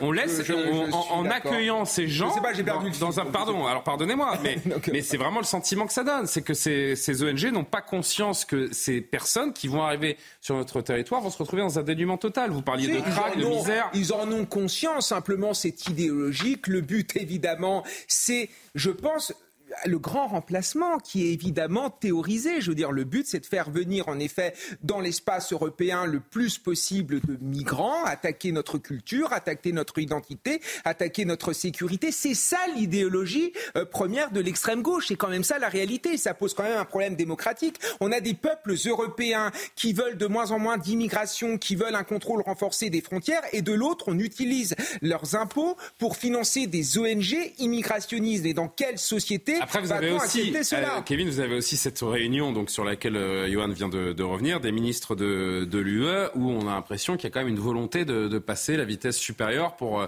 euh, aller. comment? Je dis c'est l'Union européenne, donc le temps de passer la seconde. C'est vrai qu'en disant moi-même, j'ai du mal à m'en convaincre. Mais Karim un, dernier mot là-dessus. Non, mais je, ne basculerai pas dans, dans les théories là, que vous avez nommées nécessairement, Kevin. Je pense qu'il faut quand même se dire qu'on qu'il y a des organisations qui peuvent, euh, disons peut-être indirectement, implicitement, sans le vouloir, mais être complices effectivement de ce business des, passeurs, parce que il arrive un moment donné, vous dites bon oui, on, va aider les migrants, vous les aidez à la première étape, mais ensuite, pour les prochaines années, vous ne réglez pas le problème du déracinement, vous ne réglez pas le problème de, cette intégration sur le plus long terme. Donc ça, c'est extrêmement complexe. Vous ne réglez pas le problème aussi euh, de, la pression a sur les différents services, que ce soit dans les villes, euh, les services de santé, les services euh, locatifs, le logement. Donc je pense qu'il y a vraiment aussi une responsabilité sur l'avenir en fait de ces personnes-là et sur la pression qu'on met sur les différents services sociaux. Voilà ce qu'on pouvait dire sur cette, euh, cette réunion de tous les ministres euh, de l'Intérieur européens. On verra surtout bah, les, les, conséquences en acte. Hein. C'est toujours pareil à ces réunions. C'est c'est conciliabule, comme on dit. Ça prendra du temps parce qu'il faut quand même que ce soit ratifié par le Parlement européen. donc, on, bon, on, en a un minima pour au moins On a le temps, on a le temps, comme on dit. tout autre sujet, tiens, avant le journal de, de 23h30 de, de, Maureen Vidal, si vous étiez avec nous en, en début d'émission, on évoquait la France Insoumise, pour en début d'émission, il, y a une demi-heure, on évoquait la, France Insoumise qui est dans le, viseur des associations juives universitaires euh, notamment. Je voudrais qu'on parle de Jean-Luc Mélenchon parce qu'il y a un son qui est peut-être passé, une interview, un morceau d'interview qui est peut-être passé inaperçu euh, aujourd'hui. Émeute, règlement de compte, rajeunissement de l'ultraviolence, fait divers à, répétition. Vous remarquez certainement que depuis une dizaine d'années, le quotidien de notre pays est traversé par une vague de violence. D'ailleurs, il y a un an à peine, euh, 70% des, des Français euh, parlaient d'un ensauvagement de la, société. Un thème qui avait d'ailleurs été repris par le chef de l'État lui-même, qui a même été encore plus loin il y a quelques mois, puisqu'il a euh, évoqué le terme désormais de décivilisation, un constat qui semble désormais partagé par tous, en tout cas au plus sommet de l'État, au plus haut sommet de l'État, par tous ou presque, puisque le leader de LFI, ce matin, lui, a réfuté ce qui semble pourtant être une évidence. Ce n'est pas vrai que la société s'en sauvage, parce que la société a été bien plus violente qu'elle ne l'est aujourd'hui. Et ce qui, par contre, est de la trace de sauvagerie dans la société, c'est de laisser des migrants se noyer ou de les noyer, des persécuter, d'éborgner des gens, euh, et, et, et, toute cette violence que nous voyons, qui sont absurdes et qui nous font montrer du doigt par euh, tous les grands organismes internationaux. Jean-Luc Mélenchon. Alexandre Devecchio, il n'est plus député, il n'est plus dirigeant de la France Insoumise, pourtant la voix de Jean-Luc Mélenchon porte euh, toujours, et encore une, encore une, fois, il se met à, à contre-courant d'un constat qui est quasi général. Oui, mais euh, ça parle à une, une catégorie de, de, de, de, la population. Vous avez vu le bandeau en bas de l'écran, le thème Oui, Jean-Luc Mélenchon, à qui s'adresse-t-il? C'est pour ça que je, que je vous réponds. À 25% de la population. Euh, et, et 25% Peut-être pas dans les, les 25%, peut-être pas. Euh, c'est vrai qu'il y a 25% de la population qui pense que l'ensauvagement est un mythe Non, mais, mais Jean-Luc Mélenchon a fait 22% au présidentiel. Ça, c'est un constat. Dans ces 22%, certains l'ont fait simplement parce qu'ils voulaient voter à gauche. D'autres partagent euh, son point de vue. Notamment, on peut s'interroger sur les votes qu'il a fait massivement dans les banlieues, qui, eux, sont plus euh, pro-immigration et parfois dans, le déni de, toute cette question, de toutes ces questions-là. Donc il a un positionnement politique. Euh, avec ce discours-là, il espère euh, réunir 25% de d'entre 20 et 25% du corps électoral et être au, second tour, quitte à, foutre le feu à la France. Alors c'est, c'est pas le seul. En réalité, on a des, problèmes très importants, mais effectivement, dans une situation qui est où une, étincelle peut déclencher un incendie, bah, il a un côté pyromane. Jean-Luc euh, Jean-Luc Mélenchon, euh, vous noterez qu'il a dit noyer des migrants. C'est-à-dire, il n'a pas dit simplement, d'une part, on va les secourir. C'est pas vrai ce qu'il dit, c'est factuellement faux. La vraie sauvagerie, c'est de laisser des migrants noyer dans la Méditerranée. Personne les laisse se, se noyer, et certains se. Il oppose des souffrances. De, certains, non, mais certains se noient. C'est factuellement faux ce qu'il dit. Certains se noient, hélas, mais on les laisse pas se noyer. L'Europe est les seuls à aller les, les, les, chercher, que ce soit par les associations ou, ou par Frontex. Et ensuite, il dit les noyer. minutes, on dit qu'on veut plus subventionner ces associations. Il ne faut pas qu'on soit schizophrène nous-mêmes non plus. Euh, non, mais, mais elles font pas que ça. Je vous, ai, non, je vous ai dit, elles font pas que ça, oui. ces associations. Et Frontex, on peut, peut, les États peuvent à la limite le faire. En tout cas, le droit de la mer fait que quand un bateau coule, on va le chercher. Après, la question, c'est est-ce qu'on le ramène sur nos côtes ou pas? C'est pas la vrai. même chose. Donc c'est factuellement faux. Et ce qui est pire, je ne sais pas si vous avez fait attention, c'est qu'ils nous accusent de les noyer. Vous imaginez? Et je vous disais qu'il y avait une partie de la population qui était quand même en sécession avec la France. Euh, on a un discours, euh, il leur dit la France est raciste, la France noie des migrants. C'est ça que ça veut dire. Donc il dresse une partie de la population contre la France. Jean euh, à qui s'adresse vraiment C'est vraiment, le, vraiment la question qu'on se pose euh, ce soir parce que les, les, outrances ou les pas de côté de, du leader de la France insoumise, on en a l'habitude. D'ailleurs, tiens, je vais juste vous montrer cet extrait de l'interview euh, qu'il donnait à nos confrères du Parisien sur cette fameuse affaire du policier qui a sorti son arme, vous le savez, pendant la manifestation organisée contre les violences policières ce week-end à Paris. Jean-Luc Mélenchon qui stigmatise encore une fois la police. Il rappelle que la police doit être réformée de la cave au grenier. Les premiers contents seront les policiers eux-mêmes. Ils me le disent. Bah, je ne sais pas lesquels, mais ce serait intéressant de, de savoir. À qui est-ce qu'ils s'adressent vraiment Quelle est la frange de la population qui peut encore entendre ce discours? Bah, il s'adresse. Sachant qu'au sein même de la NUPES, euh, tout le monde n'est pas euh, sur, son, sur son son de cloche. Hein. Il s'adresse à l'ensemble de cet électorat qui se victimise, cet électorat qui euh, a fait de la racialisation véritablement une grille d'analyse. Et en effet, Jean-Luc Mélenchon Qu'est-ce qu'il nous raconte? Regardez cette France ingrate qui laisse mourir des migrants parce qu'ils euh, seraient euh, étrangers, ils seraient de couleur. Et vous, ce qui se passe dans les banlieues, c'est un peu la même chose. L'État français vous abandonne parce que vous êtes musulman ou parce que vous êtes étranger. C'est ça qu'il y a derrière ce discours.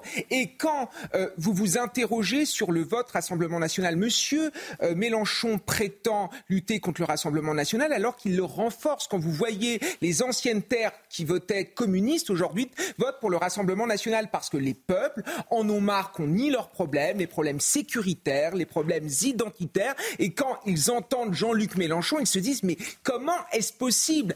Tous les jours, vous prenez le métro, il y a des agressions. Tous les jours, vous allez dans la rue, il y a des agressions. Vous allez en Seine-Saint-Denis. Moi, j'ai encore pris le bus tout à l'heure en Seine-Saint-Denis. Je n'ai pas entendu un seul mot de français. Quand vous êtes un Français attaché à votre langue, attaché à votre identité, vous vous demandez si la France, la culture française est encore présente sur certains territoires. Et je trouve que c'est pas bien de faire ça parce que euh, ça condamne finalement Mais euh, certaines personnes. En fait, il y a que ceux qui sont confrontés à l'insécurité qui arrivent à, se rendre compte qu'elle ah, existe. Peut-être que Jean-Luc Mélenchon n'a jamais été confronté à l'insécurité. Ceux qui votent pour Mélenchon, c'est aussi des bobos qui ne voient jamais un délinquant, qui ne voient jamais quelqu'un sous crack. C'est aussi ça le problème. Mélenchon, euh, Dernier mot, parce que là, il est 23h30. Vous vous dites, ça pourrait être de la naïveté, c'est pas du tout le cas. Il, il a beaucoup varié. En 2012, il était tout à fait républicain. avant 2017, relativement jusqu'à 2017, il, avait, il était dans, dans l'ordre républicain. C'est une stratégie qui est à la fois une stratégie euh, électorale et aussi, comme euh, il a un passé trotskiste révolutionnaire, vraiment une stratégie euh, insurrectionnelle. Il pense que plus il y aura de bordel en France, pour faire quoi, plus il aura de, de, de chances voilà, d'apparaître comme un recours. 23h30, Maureen Vidal, le journal.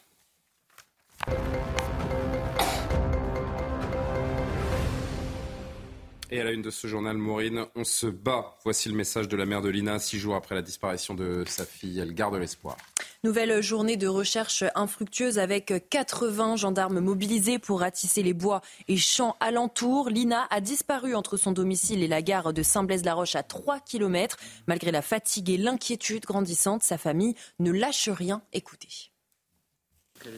On se bat. On se bat. On se bat. On continue. Aujourd'hui, ce soir, euh, à chaque instant, on se bat. Toujours jusqu'au bout. Tous ces gens, ils m'aident vraiment beaucoup. Euh, je, l'ai dit, j'ai mis un petit, un petit message sur les réseaux. Je, vraiment, toutes les bonnes ondes, je les prends et elles m'aident à, avancer. Et, toutes ces bonnes ondes, je les, je les envoie à Lina. Je, vraiment, tout mon cœur. Deux morts et un blessé par balle, c'est le bilan d'une nouvelle fusillade aujourd'hui à Marseille. Les faits euh, se sont produits autour de 19h40 dans le 4e arrondissement de Marseille. L'auteur euh, des faits, armé d'une arme longue, a pris la fuite à bord d'un véhicule. Au total, deux hommes sont morts et un troisième a été euh, blessé. On écoute Rudy Mana, porte-parole Alliance. C'est dans un quartier, le 4e arrondissement de Marseille. C'est les quartiers centres de Marseille, ce sont des quartiers plutôt épargnés où on a rarement des problèmes de, sécurité et ça se passe à 19h40 le soir quoi donc euh, c'est-à-dire qu'il y a plein de véhicules qui circulent il y a plein de passants qui promènent il y a et, ces mecs là s'arrêtent ils tirent à la calache ou ils tirent à l'arme longue et ils tuent deux personnes ils en blessent euh, une grièvement tous les quartiers de la ville sont touchés alors qu'avant c'était il faut le reconnaître plutôt dans les quartiers nord de la ville aujourd'hui les quartiers est sud centre sont touchés. Donc la gangrène est partout. Euh, il faut se dire aujourd'hui très clairement les choses. À Marseille, on est en insécurité quasi partout aujourd'hui. Emmanuel Macron a ouvert la porte à une autonomie de la Corse aujourd'hui. En déplacement sur euh, l'île de Beauté et devant l'Assemblée euh, de Corse à Ajaccio, le président a annoncé que cette autonomie ne se ferait pas sans ou contre l'État. Le statu quo serait notre échec à tous, a-t-il insisté. Gilles Simeoni, président de l'exécutif euh, corse, a déclaré qu'il y a une ouverture mais que tout reste à faire, selon ses mots. On écoute Emmanuel Macron. Ayons l'audace de bâtir une autonomie à la Corse dans la République. Cette autonomie doit être le moyen pour construire ensemble l'avenir sans désengagement de l'État. Ce ne sera pas une autonomie contre l'État, ni une autonomie sans l'État, mais une autonomie pour la Corse et dans la République. Euh, une autonomie au sein de la République, ça ressemblerait à quoi, sachant que la Corse a déjà un statut particulier Oui, elle a déjà un statut particulier. Le danger, euh, c'est un peu comme face au... Alors, je ne compare pas du tout les Corses au communautarisme musulman, mais c'est le, même... Euh, l'idée de céder... Mieux, Quand, non, non, si non. Vous voulez pas avoir de problème Non, je veux pas... Non, mais je, je, je, compare, je compare pas les Corses à ça, mais je compare l'attitude. Je compare l'attitude de l'État face à cela. Plus l'État cède, plus ceux qui ont des tentations sécessionnistes sécessionnistes vont aller euh, euh, vont en vouloir plus et donc l'autonomie suffira pas. Il faudra encore un statut particulier, euh, etc. Donc je pense que c'est dangereux dans une période en plus où euh, il y a une archipélisation de la France, une communautarisation et des phénomènes de, de sécession. Ça pourrait donner euh, des, des, des, idées à d'autres. Maintenant euh, que je me suis mis mal avec les corps, je voudrais dire quand même du bien, du bien d'eux. Si vous voulez y aller en vacances un peu, c'est-à-dire que je, moi je pense profondément que les Corses au fond ne veulent pas l'indépendance. Ils aiment la France, mais ils voient que la France va extrêmement mal et justement que l'État est faible. L'État il est faible là. la France réussit là où la, la Corse réussit là où la France Exactement. et ils se, se préserver. Il faut nous préserver. Ils voient Marseille en face, les fusillades, l'immigration, le communautarisme, et ils se disent nous on va se, se, préserver. Quand la, la France sera forte, je pense qu'on n'aura plus de problème d'autonomie avec la Corse. Donc, il ne faut pas leur donner de l'autonomie. Il faut retrouver euh, un, un, État qui se fasse respecter sur son, sur son territoire. Oui, mais cela dit, je ne pense pas que pour, les, par exemple, les indépendantistes purs et durs, peu importe ce que vous allez leur donner comme autonomie ou quoi que ce soit, ils vont rester euh, indépendantistes oui. purs et durs. sont la majorité, dit, ils sont pas mais, la majorité. Exactement. Donc, cela dit, non, moi, je pense que ça a l'effet inverse. Moi, je regarde, par exemple, ce qui s'est passé au Québec, euh, qui a failli être un pays en 1995. Il y a eu un référendum. C'est passé à un cheveu que le Québec euh, devienne un pays. En travers, euh, Et, mais par, non, mais par la suite, ce que je veux dire, c'est qu'il y a eu quand même, euh, au fil de l'histoire, une certaine autonomie, effectivement, au Québec, hein, des pouvoirs euh, qui, qui, sont vraiment attribués à cette région. Donc, quand on fait le parallèle avec la Corse, ben, au contraire, ça peut donner, euh, c'est comme un peu une forme d'opium aussi, parce qu'il arrive à un moment donné où les institutions se disent, nous avons le pouvoir de gérer telle chose, telle chose, tel département. Eh ben, finalement, on peut se calmer un peu. Donc, ça peut aussi, oui, paradoxalement, tempérer des ardeurs oui, régionalistes mais, mais, et nationalistes. Mais je crois que les, les, le, pour le coup, le Québec d'abord est un vrai pays. Je me permets de, de le dire. La Corse ah, bah, n'est pas, non, pas, pas, une nation. Non, le Québec mais est moi, je suis, assez, je suis assez gaulliste, donc je suis pour le Québec libre. Le, le, Québec est une, est une nation, donc on va être d'accord là-dessus, sur Karima. Et ça venait justement, il y avait une vraie demande que, que la, la, Corse, Nicolas Sarkozy, c'est le premier à avoir voulu donner l'autonomie. Il a fait un référendum, les gens ont répondu non. Et c'est, je pense vraiment que c'est la chanlie en France, pardonnez-moi, qu'il faut. Ce sont pas des autonomies au sens où ils veulent l'indépendance, c'est juste qu'ils veulent se préserver. Emmanuel Macron, on l'a vu, donc a ouvert le. oui, d'accord, j'avais gardé ma, ma fiche. Euh, 91% très bon. Vous avez vu la pirouette que j'ai essayé de faire? Oui, donc voilà. Euh, 91%, pardonnez-moi, je retrouve mon sérieux. 91% des étudiants juifs de France disent avoir été victimes d'un acte antisémite lors de leurs études à l'université. C'est ce que révèle l'enquête IFOP commandée par l'Union des étudiants juifs de France. Dans le détail, 89% d'entre eux ont déjà subi une remarque stéréotypée et 7% ont subi une agression physique. Pour 83% des étudiants juifs, ces actes de violence proviennent de l'extrême gauche. On écoute Alexis Corbière, débuté LFI, qui a réagi à ces chiffres ce matin au micro de Sonia Mabrouk. L'antisémitisme est absolument insupportable. S'il y a de l'antisémitisme qui frappe encore plus à l'université, ce que je suis prêt à croire, il faut lutter contre. S'il y a des propos antisémites qui sont tenus par qui que ce soit la France insoumise, la personne va être immédiatement exclue. D'accord. Maintenant, il ne faut pas non plus que sur la base de propos vagues, il y ait une espèce de rayon paralysant. Oui, parce que là, je ne sais pas très bien. Je, je, vous dis que je ne connais pas de propos antisémites qui aient été portés à la France insoumise. Je veux convaincre, notamment vous citez l'UEJF ou le CRIF, si ces instances considèrent qu'il y a un problème, de la même façon que moi, je peux leur faire aussi certains reproches, parce que je pense qu'ils ratent aujourd'hui un antisémitisme porté notamment par Éric Zemmour et toute une série de forces d'extrême droite, qui est un vrai sujet sur lequel je les trouve moins allants. Un mot de l'actualité internationale et ce drame à Rotterdam, aux Pays-Bas. Trois personnes ont été tuées dans une double fusillade ce soir. Un homme de 32 ans a tiré sur une maison puis un hôpital à Rotterdam. Il a été arrêté et semble avoir agi seul pour des motifs encore inconnus. Le tireur était connu des autorités pour des faits de maltraitance animale et il était également étudiant dans cet hôpital. Au total, donc trois morts, pardon. Une femme de 39 ans et sa fille de 14 ans ainsi qu'un homme enseignant de 46 ans. Et puis on ferme ce journal avec une mauvaise nouvelle pour, euh, pour les fans de la saga Harry Potter et plutôt pour tous ceux qui connaissaient ou aimaient cet acteur britannique. Michael Gambon, Gambon j'imagine plutôt, est mort à l'âge de 82 ans. Oui, notamment connu donc pour son, rôle d'Albus Dumbledore, le directeur de l'école Poudlard dans Harry Potter. La carrière de euh, Michael Gambon a duré 50 ans. Il a remporté 5 BAFTA. Les comédiens de la saga lui ont rendu hommage hein, tout au long de la journée, saluant un homme d'une grande gentillesse et d'un humour bien à lui les PAFTA qui sont l'équivalent évidemment des, Césars. Je connaissais pas Dumbledore, moi je vous dis franchement, je. C'est possible. Je vais, vous faire une révélation. Je n'ai jamais vu ou lu un Harry Potter. Ben ah, bienvenue au club.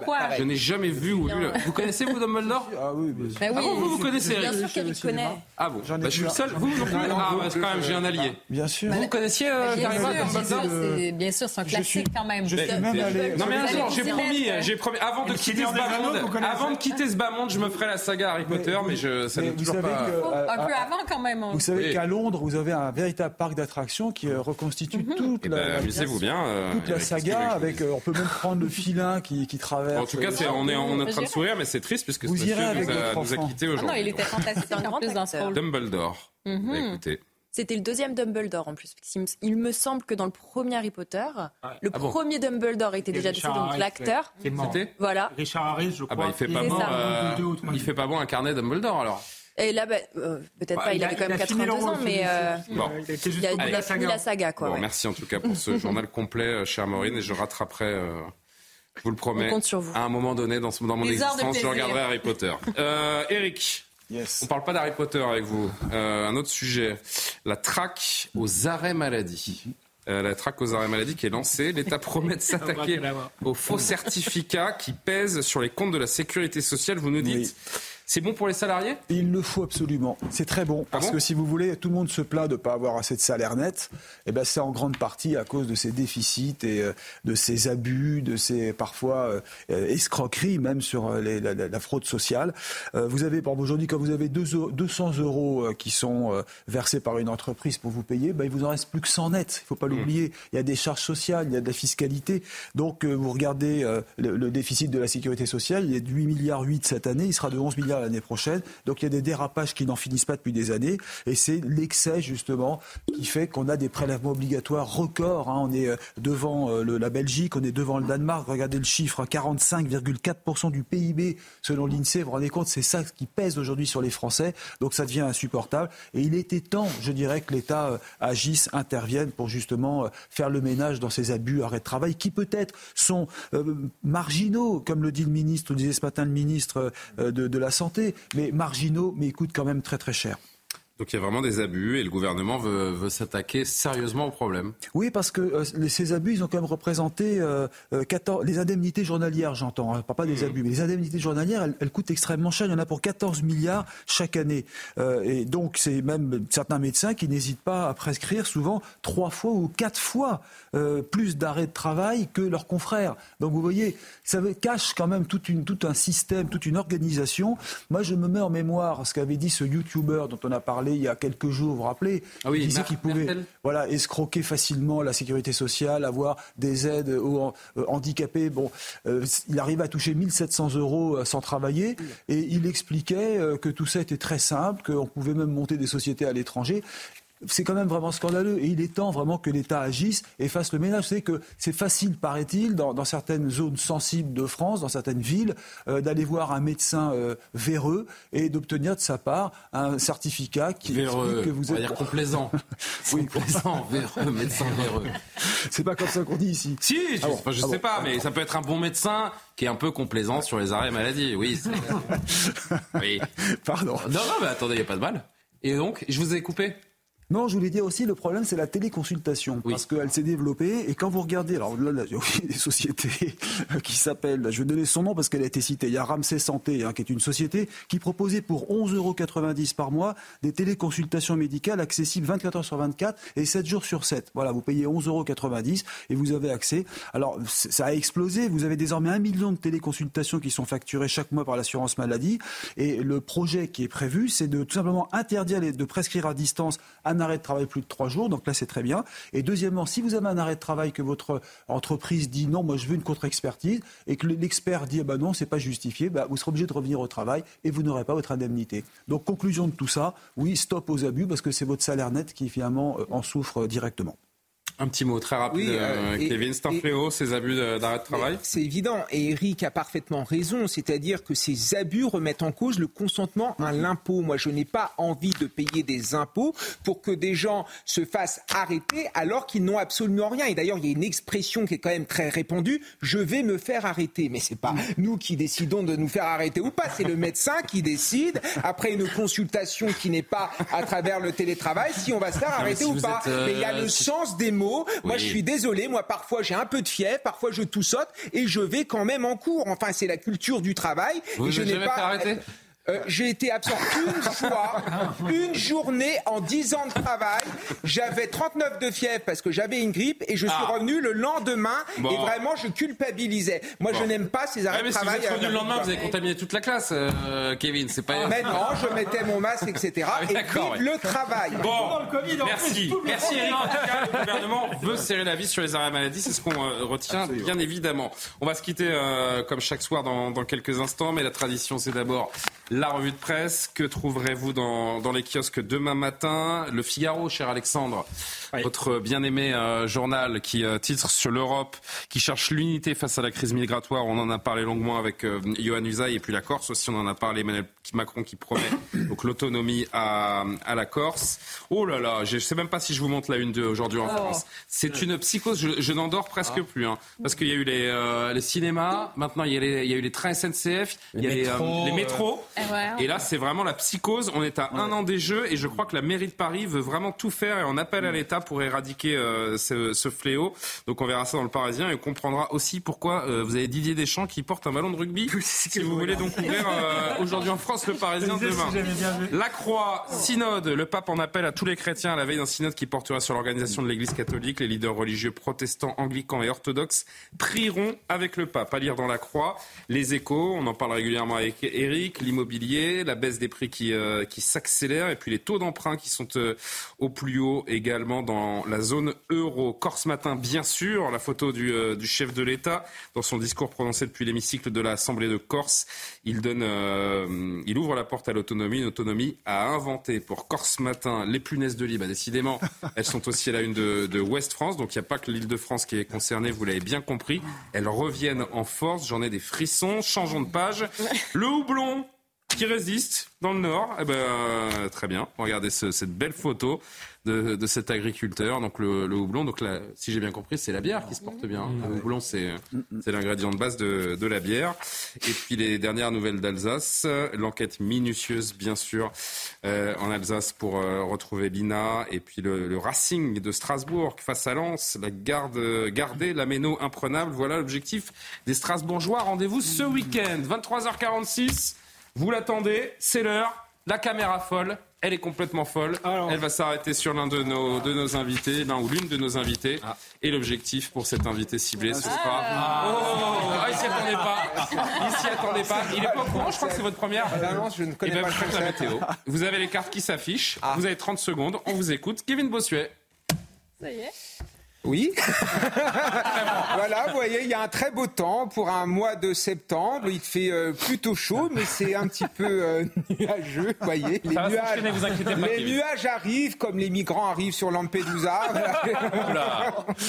voilà. Et 18 euh, degrés demain matin, on va avoir très très chaud dans le métro. Hein. Ça va être terrible. Hein. Les, le temps l'après-midi.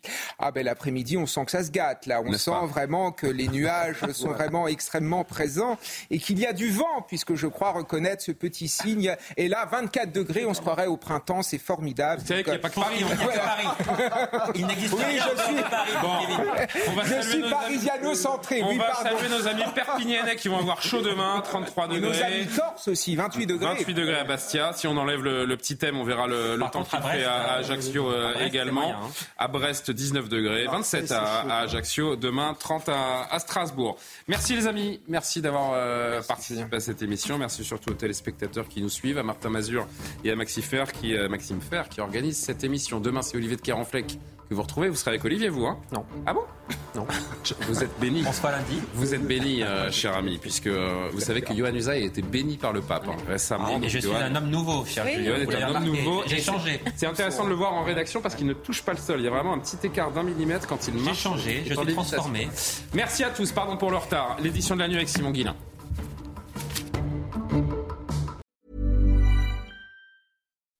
When you make decisions for your company, you look for the no-brainers. If you have a lot of mailing to do, stamps.com is the ultimate no-brainer. Use the stamps.com mobile app to mail everything you need to keep your business running with up to 89% off USPS and UPS. Make the same no-brainer decision as over 1 million other businesses with stamps.com. Use code PROGRAM for a special offer. That's stamps.com, code PROGRAM.